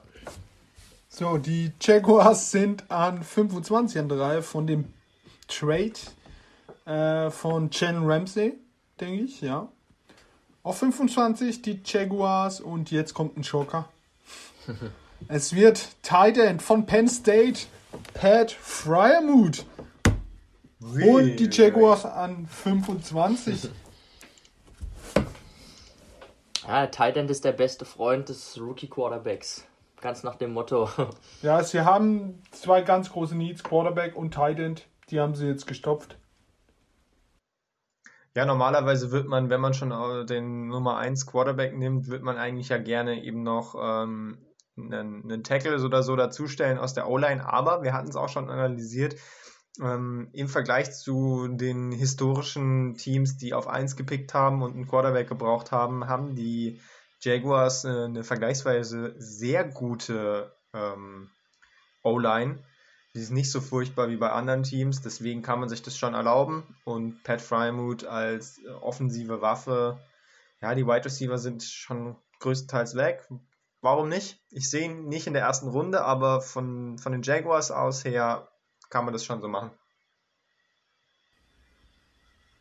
Ja, wir kommen zu 26. Eins der vollständigsten Teams, finde ich. Äh, ja, die Cleveland Browns, jetzt besonders mit Clowney. Hm, Den muss ja ich jetzt picken. Ich hatte immer den, den Edge Rusher im Auge für die Browns, aber jetzt. Gut, aber Clowney hat ja, glaube ich, auch nur einen Einjahresvertrag unterschrieben. Ha- Im Draft äh, muss man ja auch für die Zukunft planen. The future is now, um den Werbespot Spot Ja. mal wieder zu bringen. Also was, wo sie sich verbessern könnten, wären noch die Linebacker. Ich weiß es nicht. Ja. Welche Linebacker haben wir denn jetzt gerade noch hier im Wir haben Angebot? noch ganz schöne Linebacker. Wir haben Bolton und wir haben Zach Savin Collins. David Collins. Das Und Jamin, Davis, Davis, der ist auch so ein halt- Spieler, der ist äh, in den letzten Tagen, sage ich mal, wenn Wochen, aber auch Tagen, so ein bisschen von der dritten Runde bis in die erste Runde teilweise reingekleimt. Ja.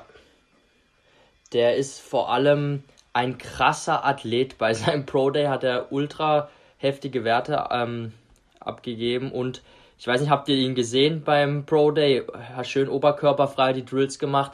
Der ist so shredded. Der hat einen, einen Körperbau wie ein Bodybuilder. Wirklich, da ist kein Gramm Fett zu sehen. Einen definierten Sixpack. Und ach komm, was soll's? Wenn ich der GM wäre, ich glaube, Jamin Davis ähm, könnte ein richtig guter Linebacker werden. Der erinnert mich ein bisschen an den Linebacker der Colts, Darius Leonard. Auch so von bisschen größerer, auch mit langen Armen, sehr schnell, guter Tackler. Und die Browns haben ja so eine 4-3, äh, spielen die ja. Und da in so einer 4-3 ähm, Outside Linebacker könnte ich ihn mir sehr gut vorstellen. Warum nicht? Ich nehme Jamin Davis von Kentucky. Ja, Ja. nice, warum nicht? Pick, Pick 27. Die Ravens sind auch an Bord. Ja, und da habe ich gerade äh, mich eigentlich schon gefreut und ähm, bin mir da recht sicher, dass ich äh, in dieser Situation äh, nur einen Mann im Auge haben kann und das ist Terrace Marshall Jr. von LSU, Wide Receiver. Ähm, großer Mann, aber trotzdem schnell. Beim Pro Day, wenn man den Zahlen glauben will, war er fantastisch schnell mit einer 4-3-6 für seine Größe. Und ja, die Ravens brauchen auf jeden Fall noch einen Wide Receiver und am besten einen, der auch Größe mitbringt, als zweiten Mann neben äh, Hollywood Brown. Da braucht Lamar einfach noch eine Anspielstation, deswegen auf 27 nehmen wir Terrence, äh, Terrace Marshall Jr.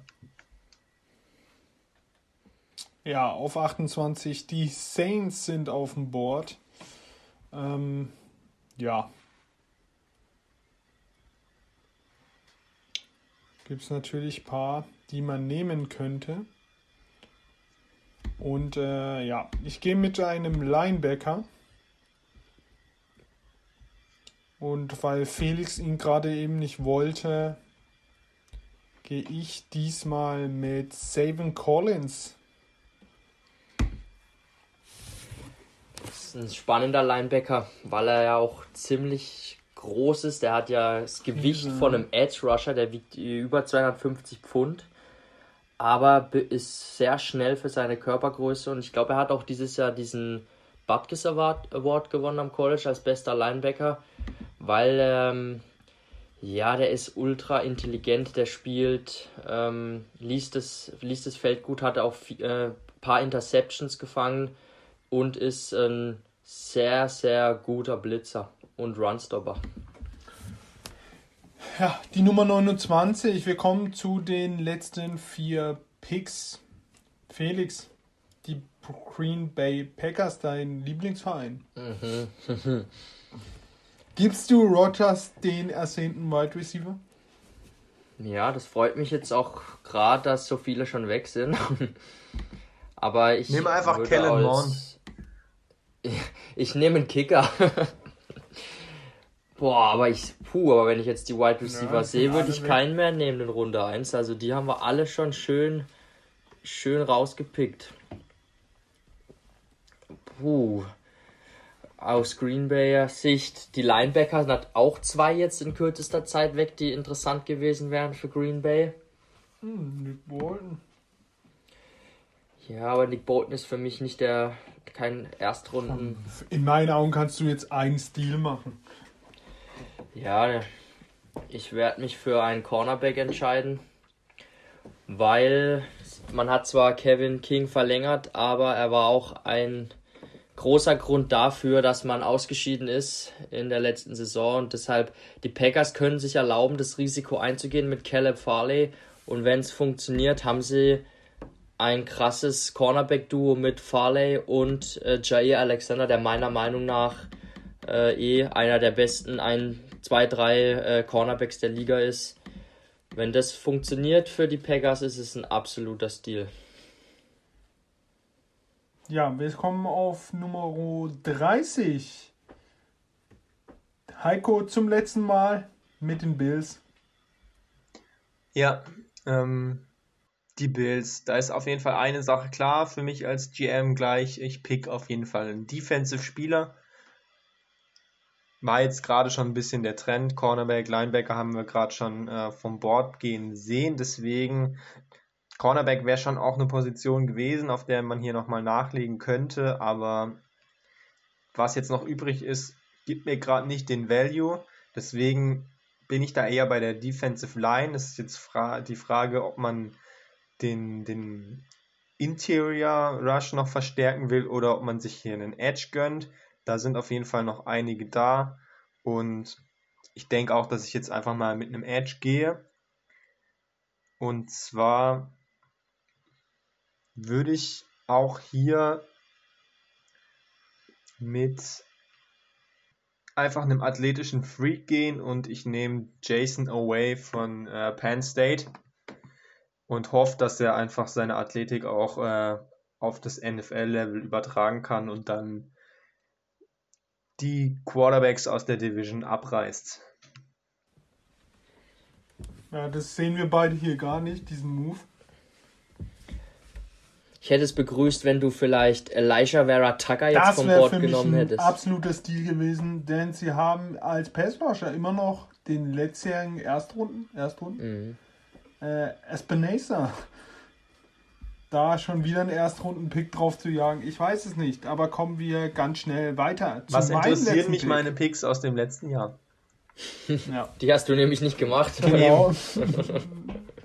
Kommen wir zum ehemaligen Super Bowl ähm, Finalisten. Die Kansas City Chiefs. Ja. Und äh, ja. Problem ist, zwei gute Guards haben sie. Tucker wäre jetzt eigentlich der größte Need, den sie aber nicht benutzen könnten. Ja, da ist die Frage, ob ich mit einem Linebacker, Nick Bolton oder einem Pass Rusher gehe. Die Front sieht eigentlich nicht mal so schlecht aus. Ja, ich gehe mit Linebacker aus Missouri, Nick Bolton. Kein Offensive Tackle. Hm, nein. Da hätte ich jetzt zum Beispiel so einen. Sam Cosmi Ja, jetzt, oder so du, gesehen. Jetzt, wo du sagst, bei jedem Mockdraft, den wir gemacht haben, hatten wir auch alle Cozy. Nur, äh, ja, dann gehen wir einfach mal mit ähm, einem Defense-Spieler. Kommen wir zum allerletzten Pick. Die Buccaneers sind on the clock. Buccaneers Die haben ja das nicht. kompletteste Team eigentlich der ganzen Liga. Sie haben jetzt nirgendwo äh, ein Loch, was sie absolut stopfen müssen. Sie können irgendeine wertvolle Position nehmen und da einen jungen Spieler holen. Ich gehe eigentlich fest davon aus, dass sie einen Pass-Rusher holen werden, aber ich als GM muss da einen ganz anderen Weg einschlagen, dass ich mir diese Leonard Fournette und Oh, ähm, wie heißt der andere Kasper? Rondell Jones. Ronald Jones, dass ich mir die Kacke nicht mehr angucken muss. Deshalb will ich da einfach Travis Etienne sehen. Einfach mal einen geilen Running Back, den man auch feiert. Ja, Ja, da Ich kann man nicht, mit ob leben sie auf jeden Fall. so gehen. Ich, hab, ich hatte mir auch oft überlegt, ob sie den einzigen, ja, also den besten Safety holen. Aber das gibt's nicht. Wenn man sich das Team der Bucks anguckt und die kom das komplette Backfield anguckt, ich glaube, da ist keiner älter als 25. Auch die Safeties sind, glaube ich, Winfield letztes Jahr gedraftet. White, Whitehead ist, glaube ich, 23. Also da nochmal einen Jungen drauf zu hauen. Also ich glaube, dass sie schwierig. in diesem Draft, wenn man jetzt äh, vorhersehen müsste, Defensive was sie Tackle. machen, Defensive Tackle oder eben, dass sie nach einem ähm, Defensive End gucken, der dann Jason Pierre-Paul so langsam als jetzt der Genau, auch schon die altert. zwei Ältesten sind Sue und Pierre Paul. Golston ist 28, das ist jetzt nicht alt, aber diese ganze Defense ist so jung, wo nur Sue und JPP ausgetauscht werden kann. Und Lavonte David ist ja. noch erfahrener. Ja, aber das ist komplett krank. Ich bin ja grundsätzlich auch äh, hier für den letzten Pick jetzt nochmal, bin ich eigentlich gegen äh, Running Backs, die man früh holt. Aber auf äh, 32 kann man natürlich auch nochmal ein Ass spielen, denn man hat einfach dann nochmal ein Jahr länger Vertrag durch die Fifth-Year-Option, die man ziehen kann. Und man kann diesen jungen Running Back ein Jahr länger für sich arbeiten lassen, wenn man das voll ausreizt. Und ähm, am besten dann danach nicht mehr verlängern. Auf jeden Fall. Ähm, ja, ich bin überrascht. Äh, Tucker ist jetzt wirklich aus der ersten Runde bei uns rausgefallen. Es gibt ein paar Spieler, die rausgefallen sind. Trevor Murray Ja, ist äh, auch so ein Spieler, der oft äh, in diesen Mock Drafts dann rausfällt, obwohl er eigentlich ein Top-Spieler ist. Aber auf Safety haben die falschen Teams, äh, die Teams, die er bräuchte, Ende der ersten Runde, da sind die Needs nicht so groß. Ähm, der wäre dann auf jeden Fall auch ein Spieler, der früh in der zweiten Runde gehen wird.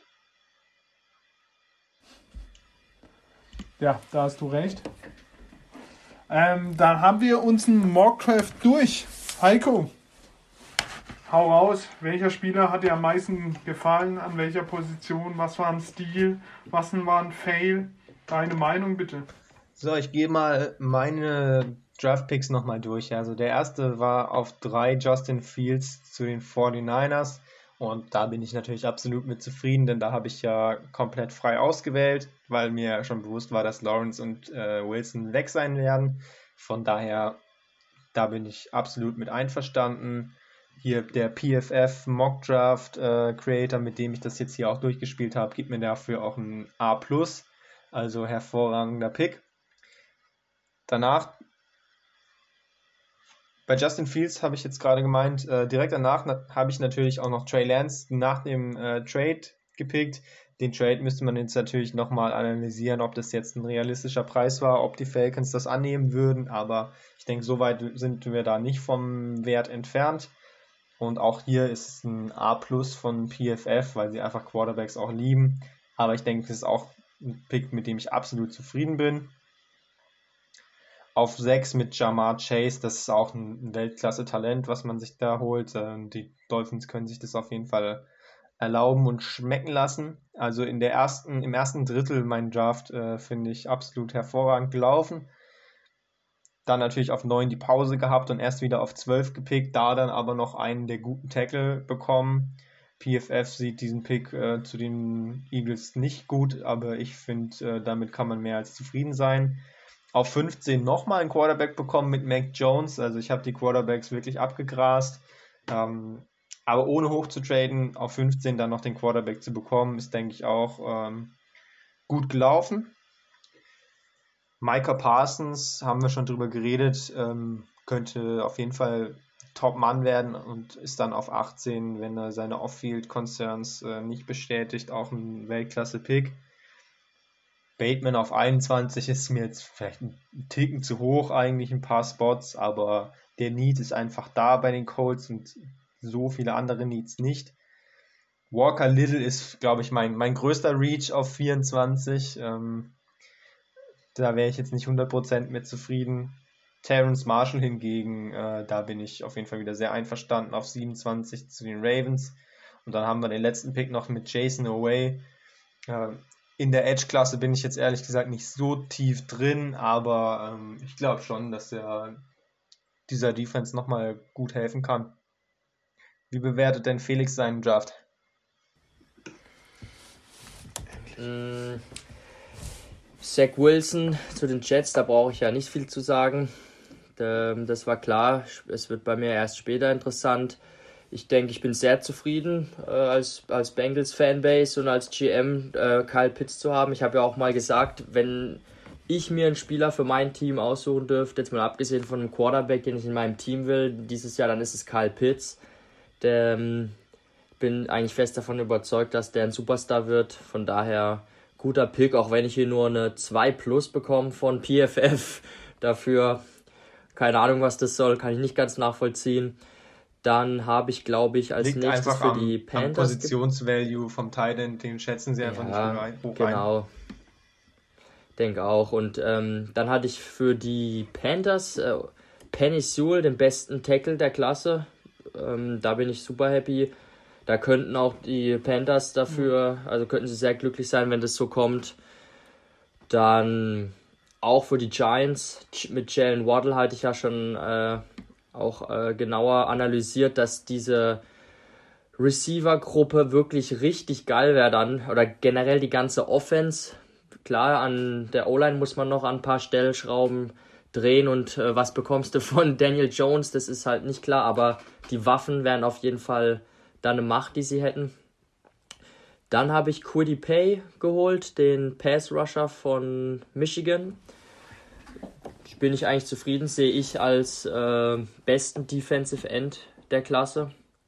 Von daher bin ich da auch äh, recht happy. Dann der schlechteste Pick des ganzen Drafts laut PFF, Offensive Tackle Tevin Jenkins. Ähm, ja, neben nur Defense eigentlich. Ja, ähm, aber der rechte Tackle von den, von den Raiders, sie haben einfach keinen und sie brauchen einen und ähm, Jenkins ist in, im PFF-Ranking nicht ganz so hoch. Andere Analysten, zum Beispiel Daniel Jeremiah hält ja sehr viel von ihm. Ist ja auch ein, ein Draft-Analyst, dem wir auch immer gern Vertrauen schenken. Ich denke, ähm, ist jetzt nicht so schlecht, dieser Pick. Vor allem Tackle ist eine sehr wertvolle Position. Weiß ich jetzt auch nicht, warum das so schlecht gesehen wird. Dann habe ich meine geliebten Bears gehabt. Da habe ich ja dann den Schocker gebracht. Ist natürlich unglücklich gelaufen für die Bears. Äh, die viele Tackles schon weg. Die Top Wide Receiver waren schon weg. Ein Quarterback gab es eh nicht mehr. Und natürlich hätte ich einen Cornerback nehmen können, was sie auch brauchen. Aber ich hatte ja gesagt, sie brauchen, sie, also sie müssen in die Offensive investieren. Gerade wenn man jetzt wirklich mit Andy Dalton da ins Rennen geht, wenn du erfolgreich sein willst, musst du so gute Umstände wie es geht um ihn herum schaffen. Und ich, ich bin richtig großer Elijah Moore-Fan und weil ich ja eben äh, die, die Picks mache, habe ich mich dann für ihn entschieden, weil ich glaube, er wird ein, wird ein sehr guter NFL-Spieler werden. Dann bin ich mit Greg Newsom zufrieden zu den Jets sind sie auch hier. Im Nachhinein hätte ich mich vielleicht doch lieber entschieden, und das Risiko, um das Risiko einzugehen, Caleb Farley zu nehmen. Aber Newsom ist äh, zumindest äh, ein ges gesunder Spieler, der keine Verletzungssorgen mit sich trägt und ja, ich sehe ihn, also ich mag ihn auch gern. Northwestern ist auch ein sympathisches College, ist ein kleines College in der Nähe von Chicago. Zwei Spieler von Northwestern in Runde 1 das ist, glaube ich, auch historisch für dieses College. Hat eine 2 minus äh, PFF gegeben, mir gegeben. Dann habe ich Jamin Davis, also zu den Browns, der Linebacker. Wenn ich mir das jetzt so nochmal angucke, finde ich irgendwie einen geilen Pick, wenn ich ihn mir da so vorstelle, wenn die da noch so einen richtig guten Linebacker hätten. PFF sieht das Ganze ein bisschen anders. Die haben halt Jamin Davis jetzt nicht als Erstrundentalent, aber ich muss ehrlich sagen, ich wäre nicht überrascht, wenn ein Team den in Runde 1 auch draftet. Also das wäre jetzt für mich nicht absolut unvorstellbar. Und ich denke, Linebacker ist eine Position, wo die Browns äh, sich noch verbessern können. Ja, die haben Nick Bolton weiter vorne. Der Ja. kann natürlich auch da überall gehen. Hätte auch Savin Collins nehmen können, den ich eigentlich auch mag. Aber ähm, ja, bin ich eigentlich zufrieden damit. Für die Packers hole ich halt hier einen super Cornerback, der gefallen ist. Äh, das tut mir als Bears-Fan weh. Das ist fast schon ein zu guter Spieler, den sie da bekommen. Wenn er fit bleibt, das ist halt die Voraussetzung. Und ja, dann die Buccaneers. Es war ein bisschen rich, da einen äh, Running Back zu nehmen. Ich bin ja eigentlich jetzt nicht so ein Fan davon, Running Backs in Runde 1, aber Travis Etienne ist eigentlich ein Spieler, der uns gehen, ja. immer fasziniert hat am College, den wir sehr gefeiert haben, sein Burst und äh, seine Spielweise. Und ich will mir einfach diese, ja, diese zwei Running Backs der Buccaneers nicht mehr angucken, auch wenn sie auch letztes Jahr nochmal einen Running Back, glaube ich, in der vierten Runde gedraftet haben. Ne, endlich, da muss endlich mal ein, ein geiler Typ her auf der Position. Ja, bei mir auf Nummer 1 Trevor Lawrence. Ich glaube, wenn wir jetzt nochmal über ihn reden, wiederholt sich langsam alles. Äh, meine 4 wurde ja weggetradet. Ich sag's nochmal, die Falcons müssen von der 4 weg. Müssen sich die Picks holen, die sie da auch ordentlich bekommen werden. Kommt auch drauf an, wer an 2, äh, 3 geht. Wenn da wirklich Mac Jones geht, dann werden die Picks eben noch teurer. Ähm, wen habe ich denn dann? Auf 7 kriege ich hier ein äh, 1 minus. Ja, der Walter Smith zu den Lions. Da, wenn das passiert, dann tut mir mein Footballherz weh. Denn die sollen nicht den Typ bekommen, der Arme. Ähm, ja, dann äh, hier stehen jetzt die Broncos, weil wir den Trade nicht gemacht haben. Es waren die Falcons und ich glaube, dann wäre das Rating, also das Ranking da von PFF bisschen besser. Die geben mir dann eine 4 minus für Patrick Sutton. Also ich habe den Trade Cornerback. gemacht bei mir und du hast dann eine, eine D plus bekommen, also ist nicht viel besser. Nee. Ah ne, hier steht auch der Plus, ich habe mich verguckt. Komisch, also der beste Corner da zu nehmen, weil Farley wahrscheinlich besser gerankt wird, kann es sein? Nee, den haben sie in ihren Rankings äh, ganz schön gedroppt, nachdem Okay. er oder das mit den Rückenbeschwerden. Okay, auf 10 ist dann JC Horn, der Cornerback, der eine C, ein C bekommt. Also, hä? Das Ranking verstehe Also bei Horn verstehe ich es ja, weil Certain weggegangen ist, aber Certain dann einen schlechteren Grade. Verstehe ich nicht, muss mir jemand erklären. Finde ich auch zu Ähm, kommen wir kritisch. ganz ja, kommen wir ganz schnell weiter zu Nummer 13. 13 war ich, ja. Christian Darisor kriegt eine 2 minus. Gefällt mir auch der Pick. Ja, die Chargers brauchen einen Tackle. Ähm, ja, kommen wir zu den Cardinals. Da geben sie mir wieder eine 3 minus für Kristen Barmore. Aber bei den Cardinals, wenn sie ja, die Spieler davor nicht bekommen, dann müssen sie eigentlich einen Defense Tackle nehmen. Das ist eigentlich den Need, wo sie brauchen. Ein junger Mann. Vielleicht traden sie auch zurück. Weiß nicht für wen. Aber ja. Auf 19 kriege ich aber eine 2 für Jeremiah Owusu Koramoa bei den, beim Fo- Football-Team. Ja, brauchen wir auf jeden Fall einen Tackle oder einen Linebacker, wenn sie jetzt den Linebacker bekommen, von dem ich eigentlich viel halte. Verdammt schnell, ne? Ja, dann, äh, das würde ich unterschreiben. Auf 22 kriege ich, ihr habt zweimal einen C- bekommen für eure Wide Receiver. Ich krieg für Tooney eine, ein B-, also besser. War ja auch unsere Nummer 4. Ich glaub, Fünf. Fünf. Fünf? Wir Fünf, Bateman, war vier. auf 4. Tooney, also Tooney und ähm, AJ Brown, das würde ich schon gerne mal sehen. Also ich glaube, da hat man Spaß beim Zugucken. Plus ein Derrick Henry. Ähm, ja, auf 25, mein Tight End, wo jeder mal geschluckt hat, der kriegt hier ein B-. Ich kann es mir auch vorstellen, ganz ehrlich, dass Pat Fryermuth als erster Spieler in Runde 2 geht zu den Jaguars, dass sie denken, den will in Runde 1 hinter ihnen, hat keiner, keiner Bedarf. Darum, wir holen ihn als erster Pick in Runde 2. Könnte ich mir auch vorstellen. Dann werden sie hier irgendjemand anderes nehmen, vielleicht, äh, ja, Farley, einfach bester Need, das Risiko eingehen. Ja, mal schauen. Ähm, die Saints kriegen auch den schlechtesten Trade, äh, ra schlechtesten Ranking, glaube ich, oder? Oder Ja, D- du- ist das D-. schlechteste, aber das ist eine D+. Mit Saving Collins, das haben wir ja gerade bei dir gehabt, mit Jamin Davis, weil eben Nick Bolton noch da war, äh, der besser gerankt ist. Wen habe ich denn jetzt noch? Ich habe Kansas mit Nick Bolton, den wir gerade angesprochen haben. Der kriegt dann eben eine 2 plus, weil er zu Kansas geht. Und ja, ich glaube, ein cooler Mock-Draft, den wir da gemacht haben. Mal schauen, wie es kommt. In Wirklichkeit wird es ganz anders kommen, das ist klar. Aber wo wir, glaube ich, uns sicher sind, dass wahrscheinlich Top 4 die Quarterbacks gehen. Ist schon sehr, sehr wahrscheinlich.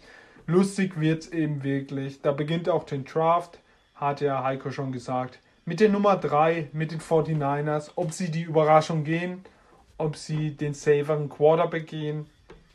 Ja, ich glaube, darüber können wir noch stundenlang diskutieren. Spannend wird das Ganze natürlich dann auch äh, in einem Jahr oder in zwei Jahren, wenn wir uns diesen Mockdraft nochmal angucken, denn wir haben jetzt wirklich so entschieden, wie wir entscheiden würden. Also das heißt, wir sind dann auch verantwortlich dafür, können nicht sagen, ja, die Teams waren halt dumm. Ähm, klar, wir haben jetzt natürlich manche Positionen auch genauer gescoutet, gerade die, die wir natürlich vorgestellt haben, äh, die offensiven Skill-Positionen. Gerade da müssen wir uns dann an diesem Mockdraft auch messen lassen, aber da haben wir auch schon unsere Rankings veröffentlicht. Also ich freue mich auf jeden Fall schon mega drauf, da in ein, zwei Jahren nochmal drauf zu schauen und dann zu sagen, na klar, haben wir Elijah Moore auf 20 genommen. Das war ja total klar, dass der äh, der beste Slot Receiver der Liga wird. Oder eben auch nicht, ne, Felix? Ähm, Ja. aber ich denke, mit unseren, ich sag mal, Top 19 bin ich äh, sehr optimistisch, dass die eine richtig gute NFL-Karriere hinlegen. Ja, es wird auf jeden Fall interessant, wie auch die Quarterbacks sich entwickeln. Trevor Lawrence als bestes Quarterback-Prospect aller Zeiten. Stellt euch mal vor, der reißt das Kreuzband gleich im ersten Spiel oder spielt einfach einen Stiefel zusammen. Das Für mich ist er nicht das beste Prospect äh, aller Zeiten. Ich glaube, da wird manches ähm, überhyped. Ähm, er hat schon auch seine Schwächen. Er ist natürlich physisch ähm, der Quarterback, den, von dem die meisten GMs träumen und er hat auch einen guten Arm und alles, aber er hatte eine recht einfache Offense mit viel Talent drumherum, hat seine Probleme, wir haben auch schon besprochen, Lesen der, äh, der Mitte des Feldes und ähm, viele Screens geworfen und so. Also ich glaube nicht, dass er das beste Prospect aller Zeiten ist, ähm, aber der wird schon seinen Weg gehen. Heiko, der Spieler, auf den du dich am meisten freust, die zwei, zwei Spieler, auf die du dich am meisten freust.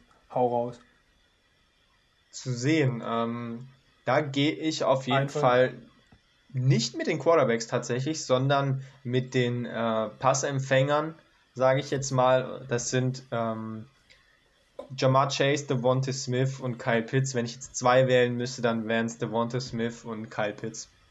Kann ich auch drei machen. Felix, die gleiche Frage geht an dich. Ja, klar, da kann ich mich eigentlich nur anschließen. Ich freue mich auf Kyle Pitts. Dann nehme ich aber Jalen Waddle noch mit rein, auf den ich mich sehr freue in der NFL. Und Elijah Moore.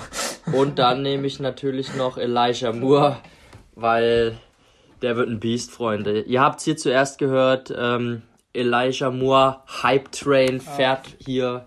Ich, ich Los. habe ich hab noch eine New News gleich, aber ähm, ich gehe mit was anderem. Ich gehe mit Zach Wilson. Auf den freue ich mich so unglaublich. Mehr als Trevor Lawrence, weil da irgendwie, Alter, das könnte Vogelwild werden, aber Vogelwild und geil. Und ja, Kyle Pitts. Auf den freue ich, Alter. Den, der auf den, ich will ihn nicht bei den Bengals sehen, aber denke schon, dass er dahin geht, aber auf den freue ich mich extrem. Wenn wir schon hier ja in zwei Jahren drauf gucken, ja, Felix, du hast einen Mann genannt bei, uns, äh, bei unserem Tight End Ranking, der jetzt verpflichtet wurde. Ah ja. Und äh, ja, der Typ, Alter, wenn der was wird und wir haben ihn hier zum ersten Mal erwähnt, dann feiere ich mich tot. Denn äh, es ist ein Tight End, der vom Footballteam geholt wurde, der in seinem ganzen Leben noch nie Football gespielt hat. Jetzt fragt sich jeder, hä, warum holen die einen Titan, der in seinem ganzen Leben noch nie Football gespielt hat? Er hat Basketball gespielt. Und Felix, du darfst mal raushauen, was der alles kann. Es handelt sich um Sammys Reyes. Ja, Name ist schon- Allein Name ist schon legendär. Und er kommt, wo kommt der her? Ich glaube aus Mexiko. Und der hat äh, in, am College da irgendwo dann Basketball gespielt. Und dieser Samis Reyes ist mir das erste Mal aufgefallen, als ich den Pro Day von den Florida Gators Da angeguckt habe. rumgerannt, ja. Da habe ich mir eigentlich nämlich Kyle Pitts angucken wollen und Kadarius Tony. Und da waren noch drei, vier Spieler dabei bei diesem Pro Day vom International Program von der NFL. Und ein Spieler war da von eben dieser Samis Reyes, der sofort aufgefallen ist, weil er eine kranke Maschine war. Wirklich groß, top durchtrainiert und äh, ich musste auch so lachen. Daniel Jeremiah hat dann auch gesagt auf einmal, wer ist eigentlich dieser Samis Reyes? Den muss ich mir mal genau angucken. Der sieht ja unglaublich aus. Hat dann in den Drills auch echt gut ausgesehen Er war in allen Trills besser als und Kyle hat äh, beim Relative Athletic Score 10 von 10 Punkten. Das ist besser als Kyle Pitts hatte und Kyle Pitts war schon krank gut, aber Samis Reyes hat wirklich diesen Pro Day abgefackelt. Klar, man muss halt mal sehen, wie viel er schon vom Spiel versteht, wie gut er Bälle fangen kann. Keine Ahnung, ob er äh, es in der NFL schaffen wird, aber ich würde es ihm gönnen und ich hätte richtig Bock auf Samis Reyes bei den, Leute- beim Footballteam. Leute, ihr googelt wahrscheinlich jetzt Sammy Reyes. Wenn ihr Instagram habt, erstens folgt uns und zweitens guckt euch einfach mal seine Bilder an. so ein Modellathlet dagegen ist DK Metcalf ein Scheißhaufen. Der Typ sieht so krank aus. DK Metcalf sieht natürlich auch völlig pervers aus, natürlich perverser, aber mal hier eine Übertreibung reinzubringen. Guckt euch die Bilder an, also das ist schon ein heftiger Schrank. Und dann hat er da ein paar Basketball-Videos drin. Basketball spielen kann er auch, meine Freunde. Aber ja, mal schauen, was der wird. Wir haben ihn hier zum ersten Mal genannt. ihr wisst Bescheid, wenn ihr ihn in zwei Jahren in Fantasy habt und er rasiert alles ab, wisst ihr, bei wem ihr euch bedanken könnt. Heiko, deine Meinung noch zu ihm? Ja, er ist ein Freak. Ähm, er kommt übrigens aus Chile, nicht aus Mexiko ursprünglich. Ah, dachte- Chile, Ich stimmt. wollte Chile War mir nicht sagen. mehr sicher, ja, ich wollte stimmt. Chile Hat aber sagen, auch, hab mich aber ähm, nicht getraut. Hat im College ähm, dann auch noch Zeit verbracht in Hawaii. Also der hat eine geile Reise hinter sich. Ähm, kann man nur feiern, hat sich da halt auch schon das Kreuzband dann in Hawaii gerissen. Ähm, das ist natürlich schade, aber ich glaube, davon hat er sich ganz gut erholt. Ähm, Das haben alle große.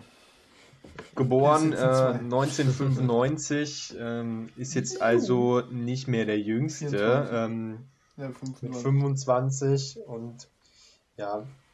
Ich hätte ihn auch ganz gerne im Draft gesehen, aber er war eben nicht mehr Draft eligible und konnte dann jetzt schon gesigned werden. Wäre auch sonst im International Program drin gewesen, aber hat jetzt quasi jetzt schon einen Vertrag unterschrieben. Ähm, sind wir gespannt drauf.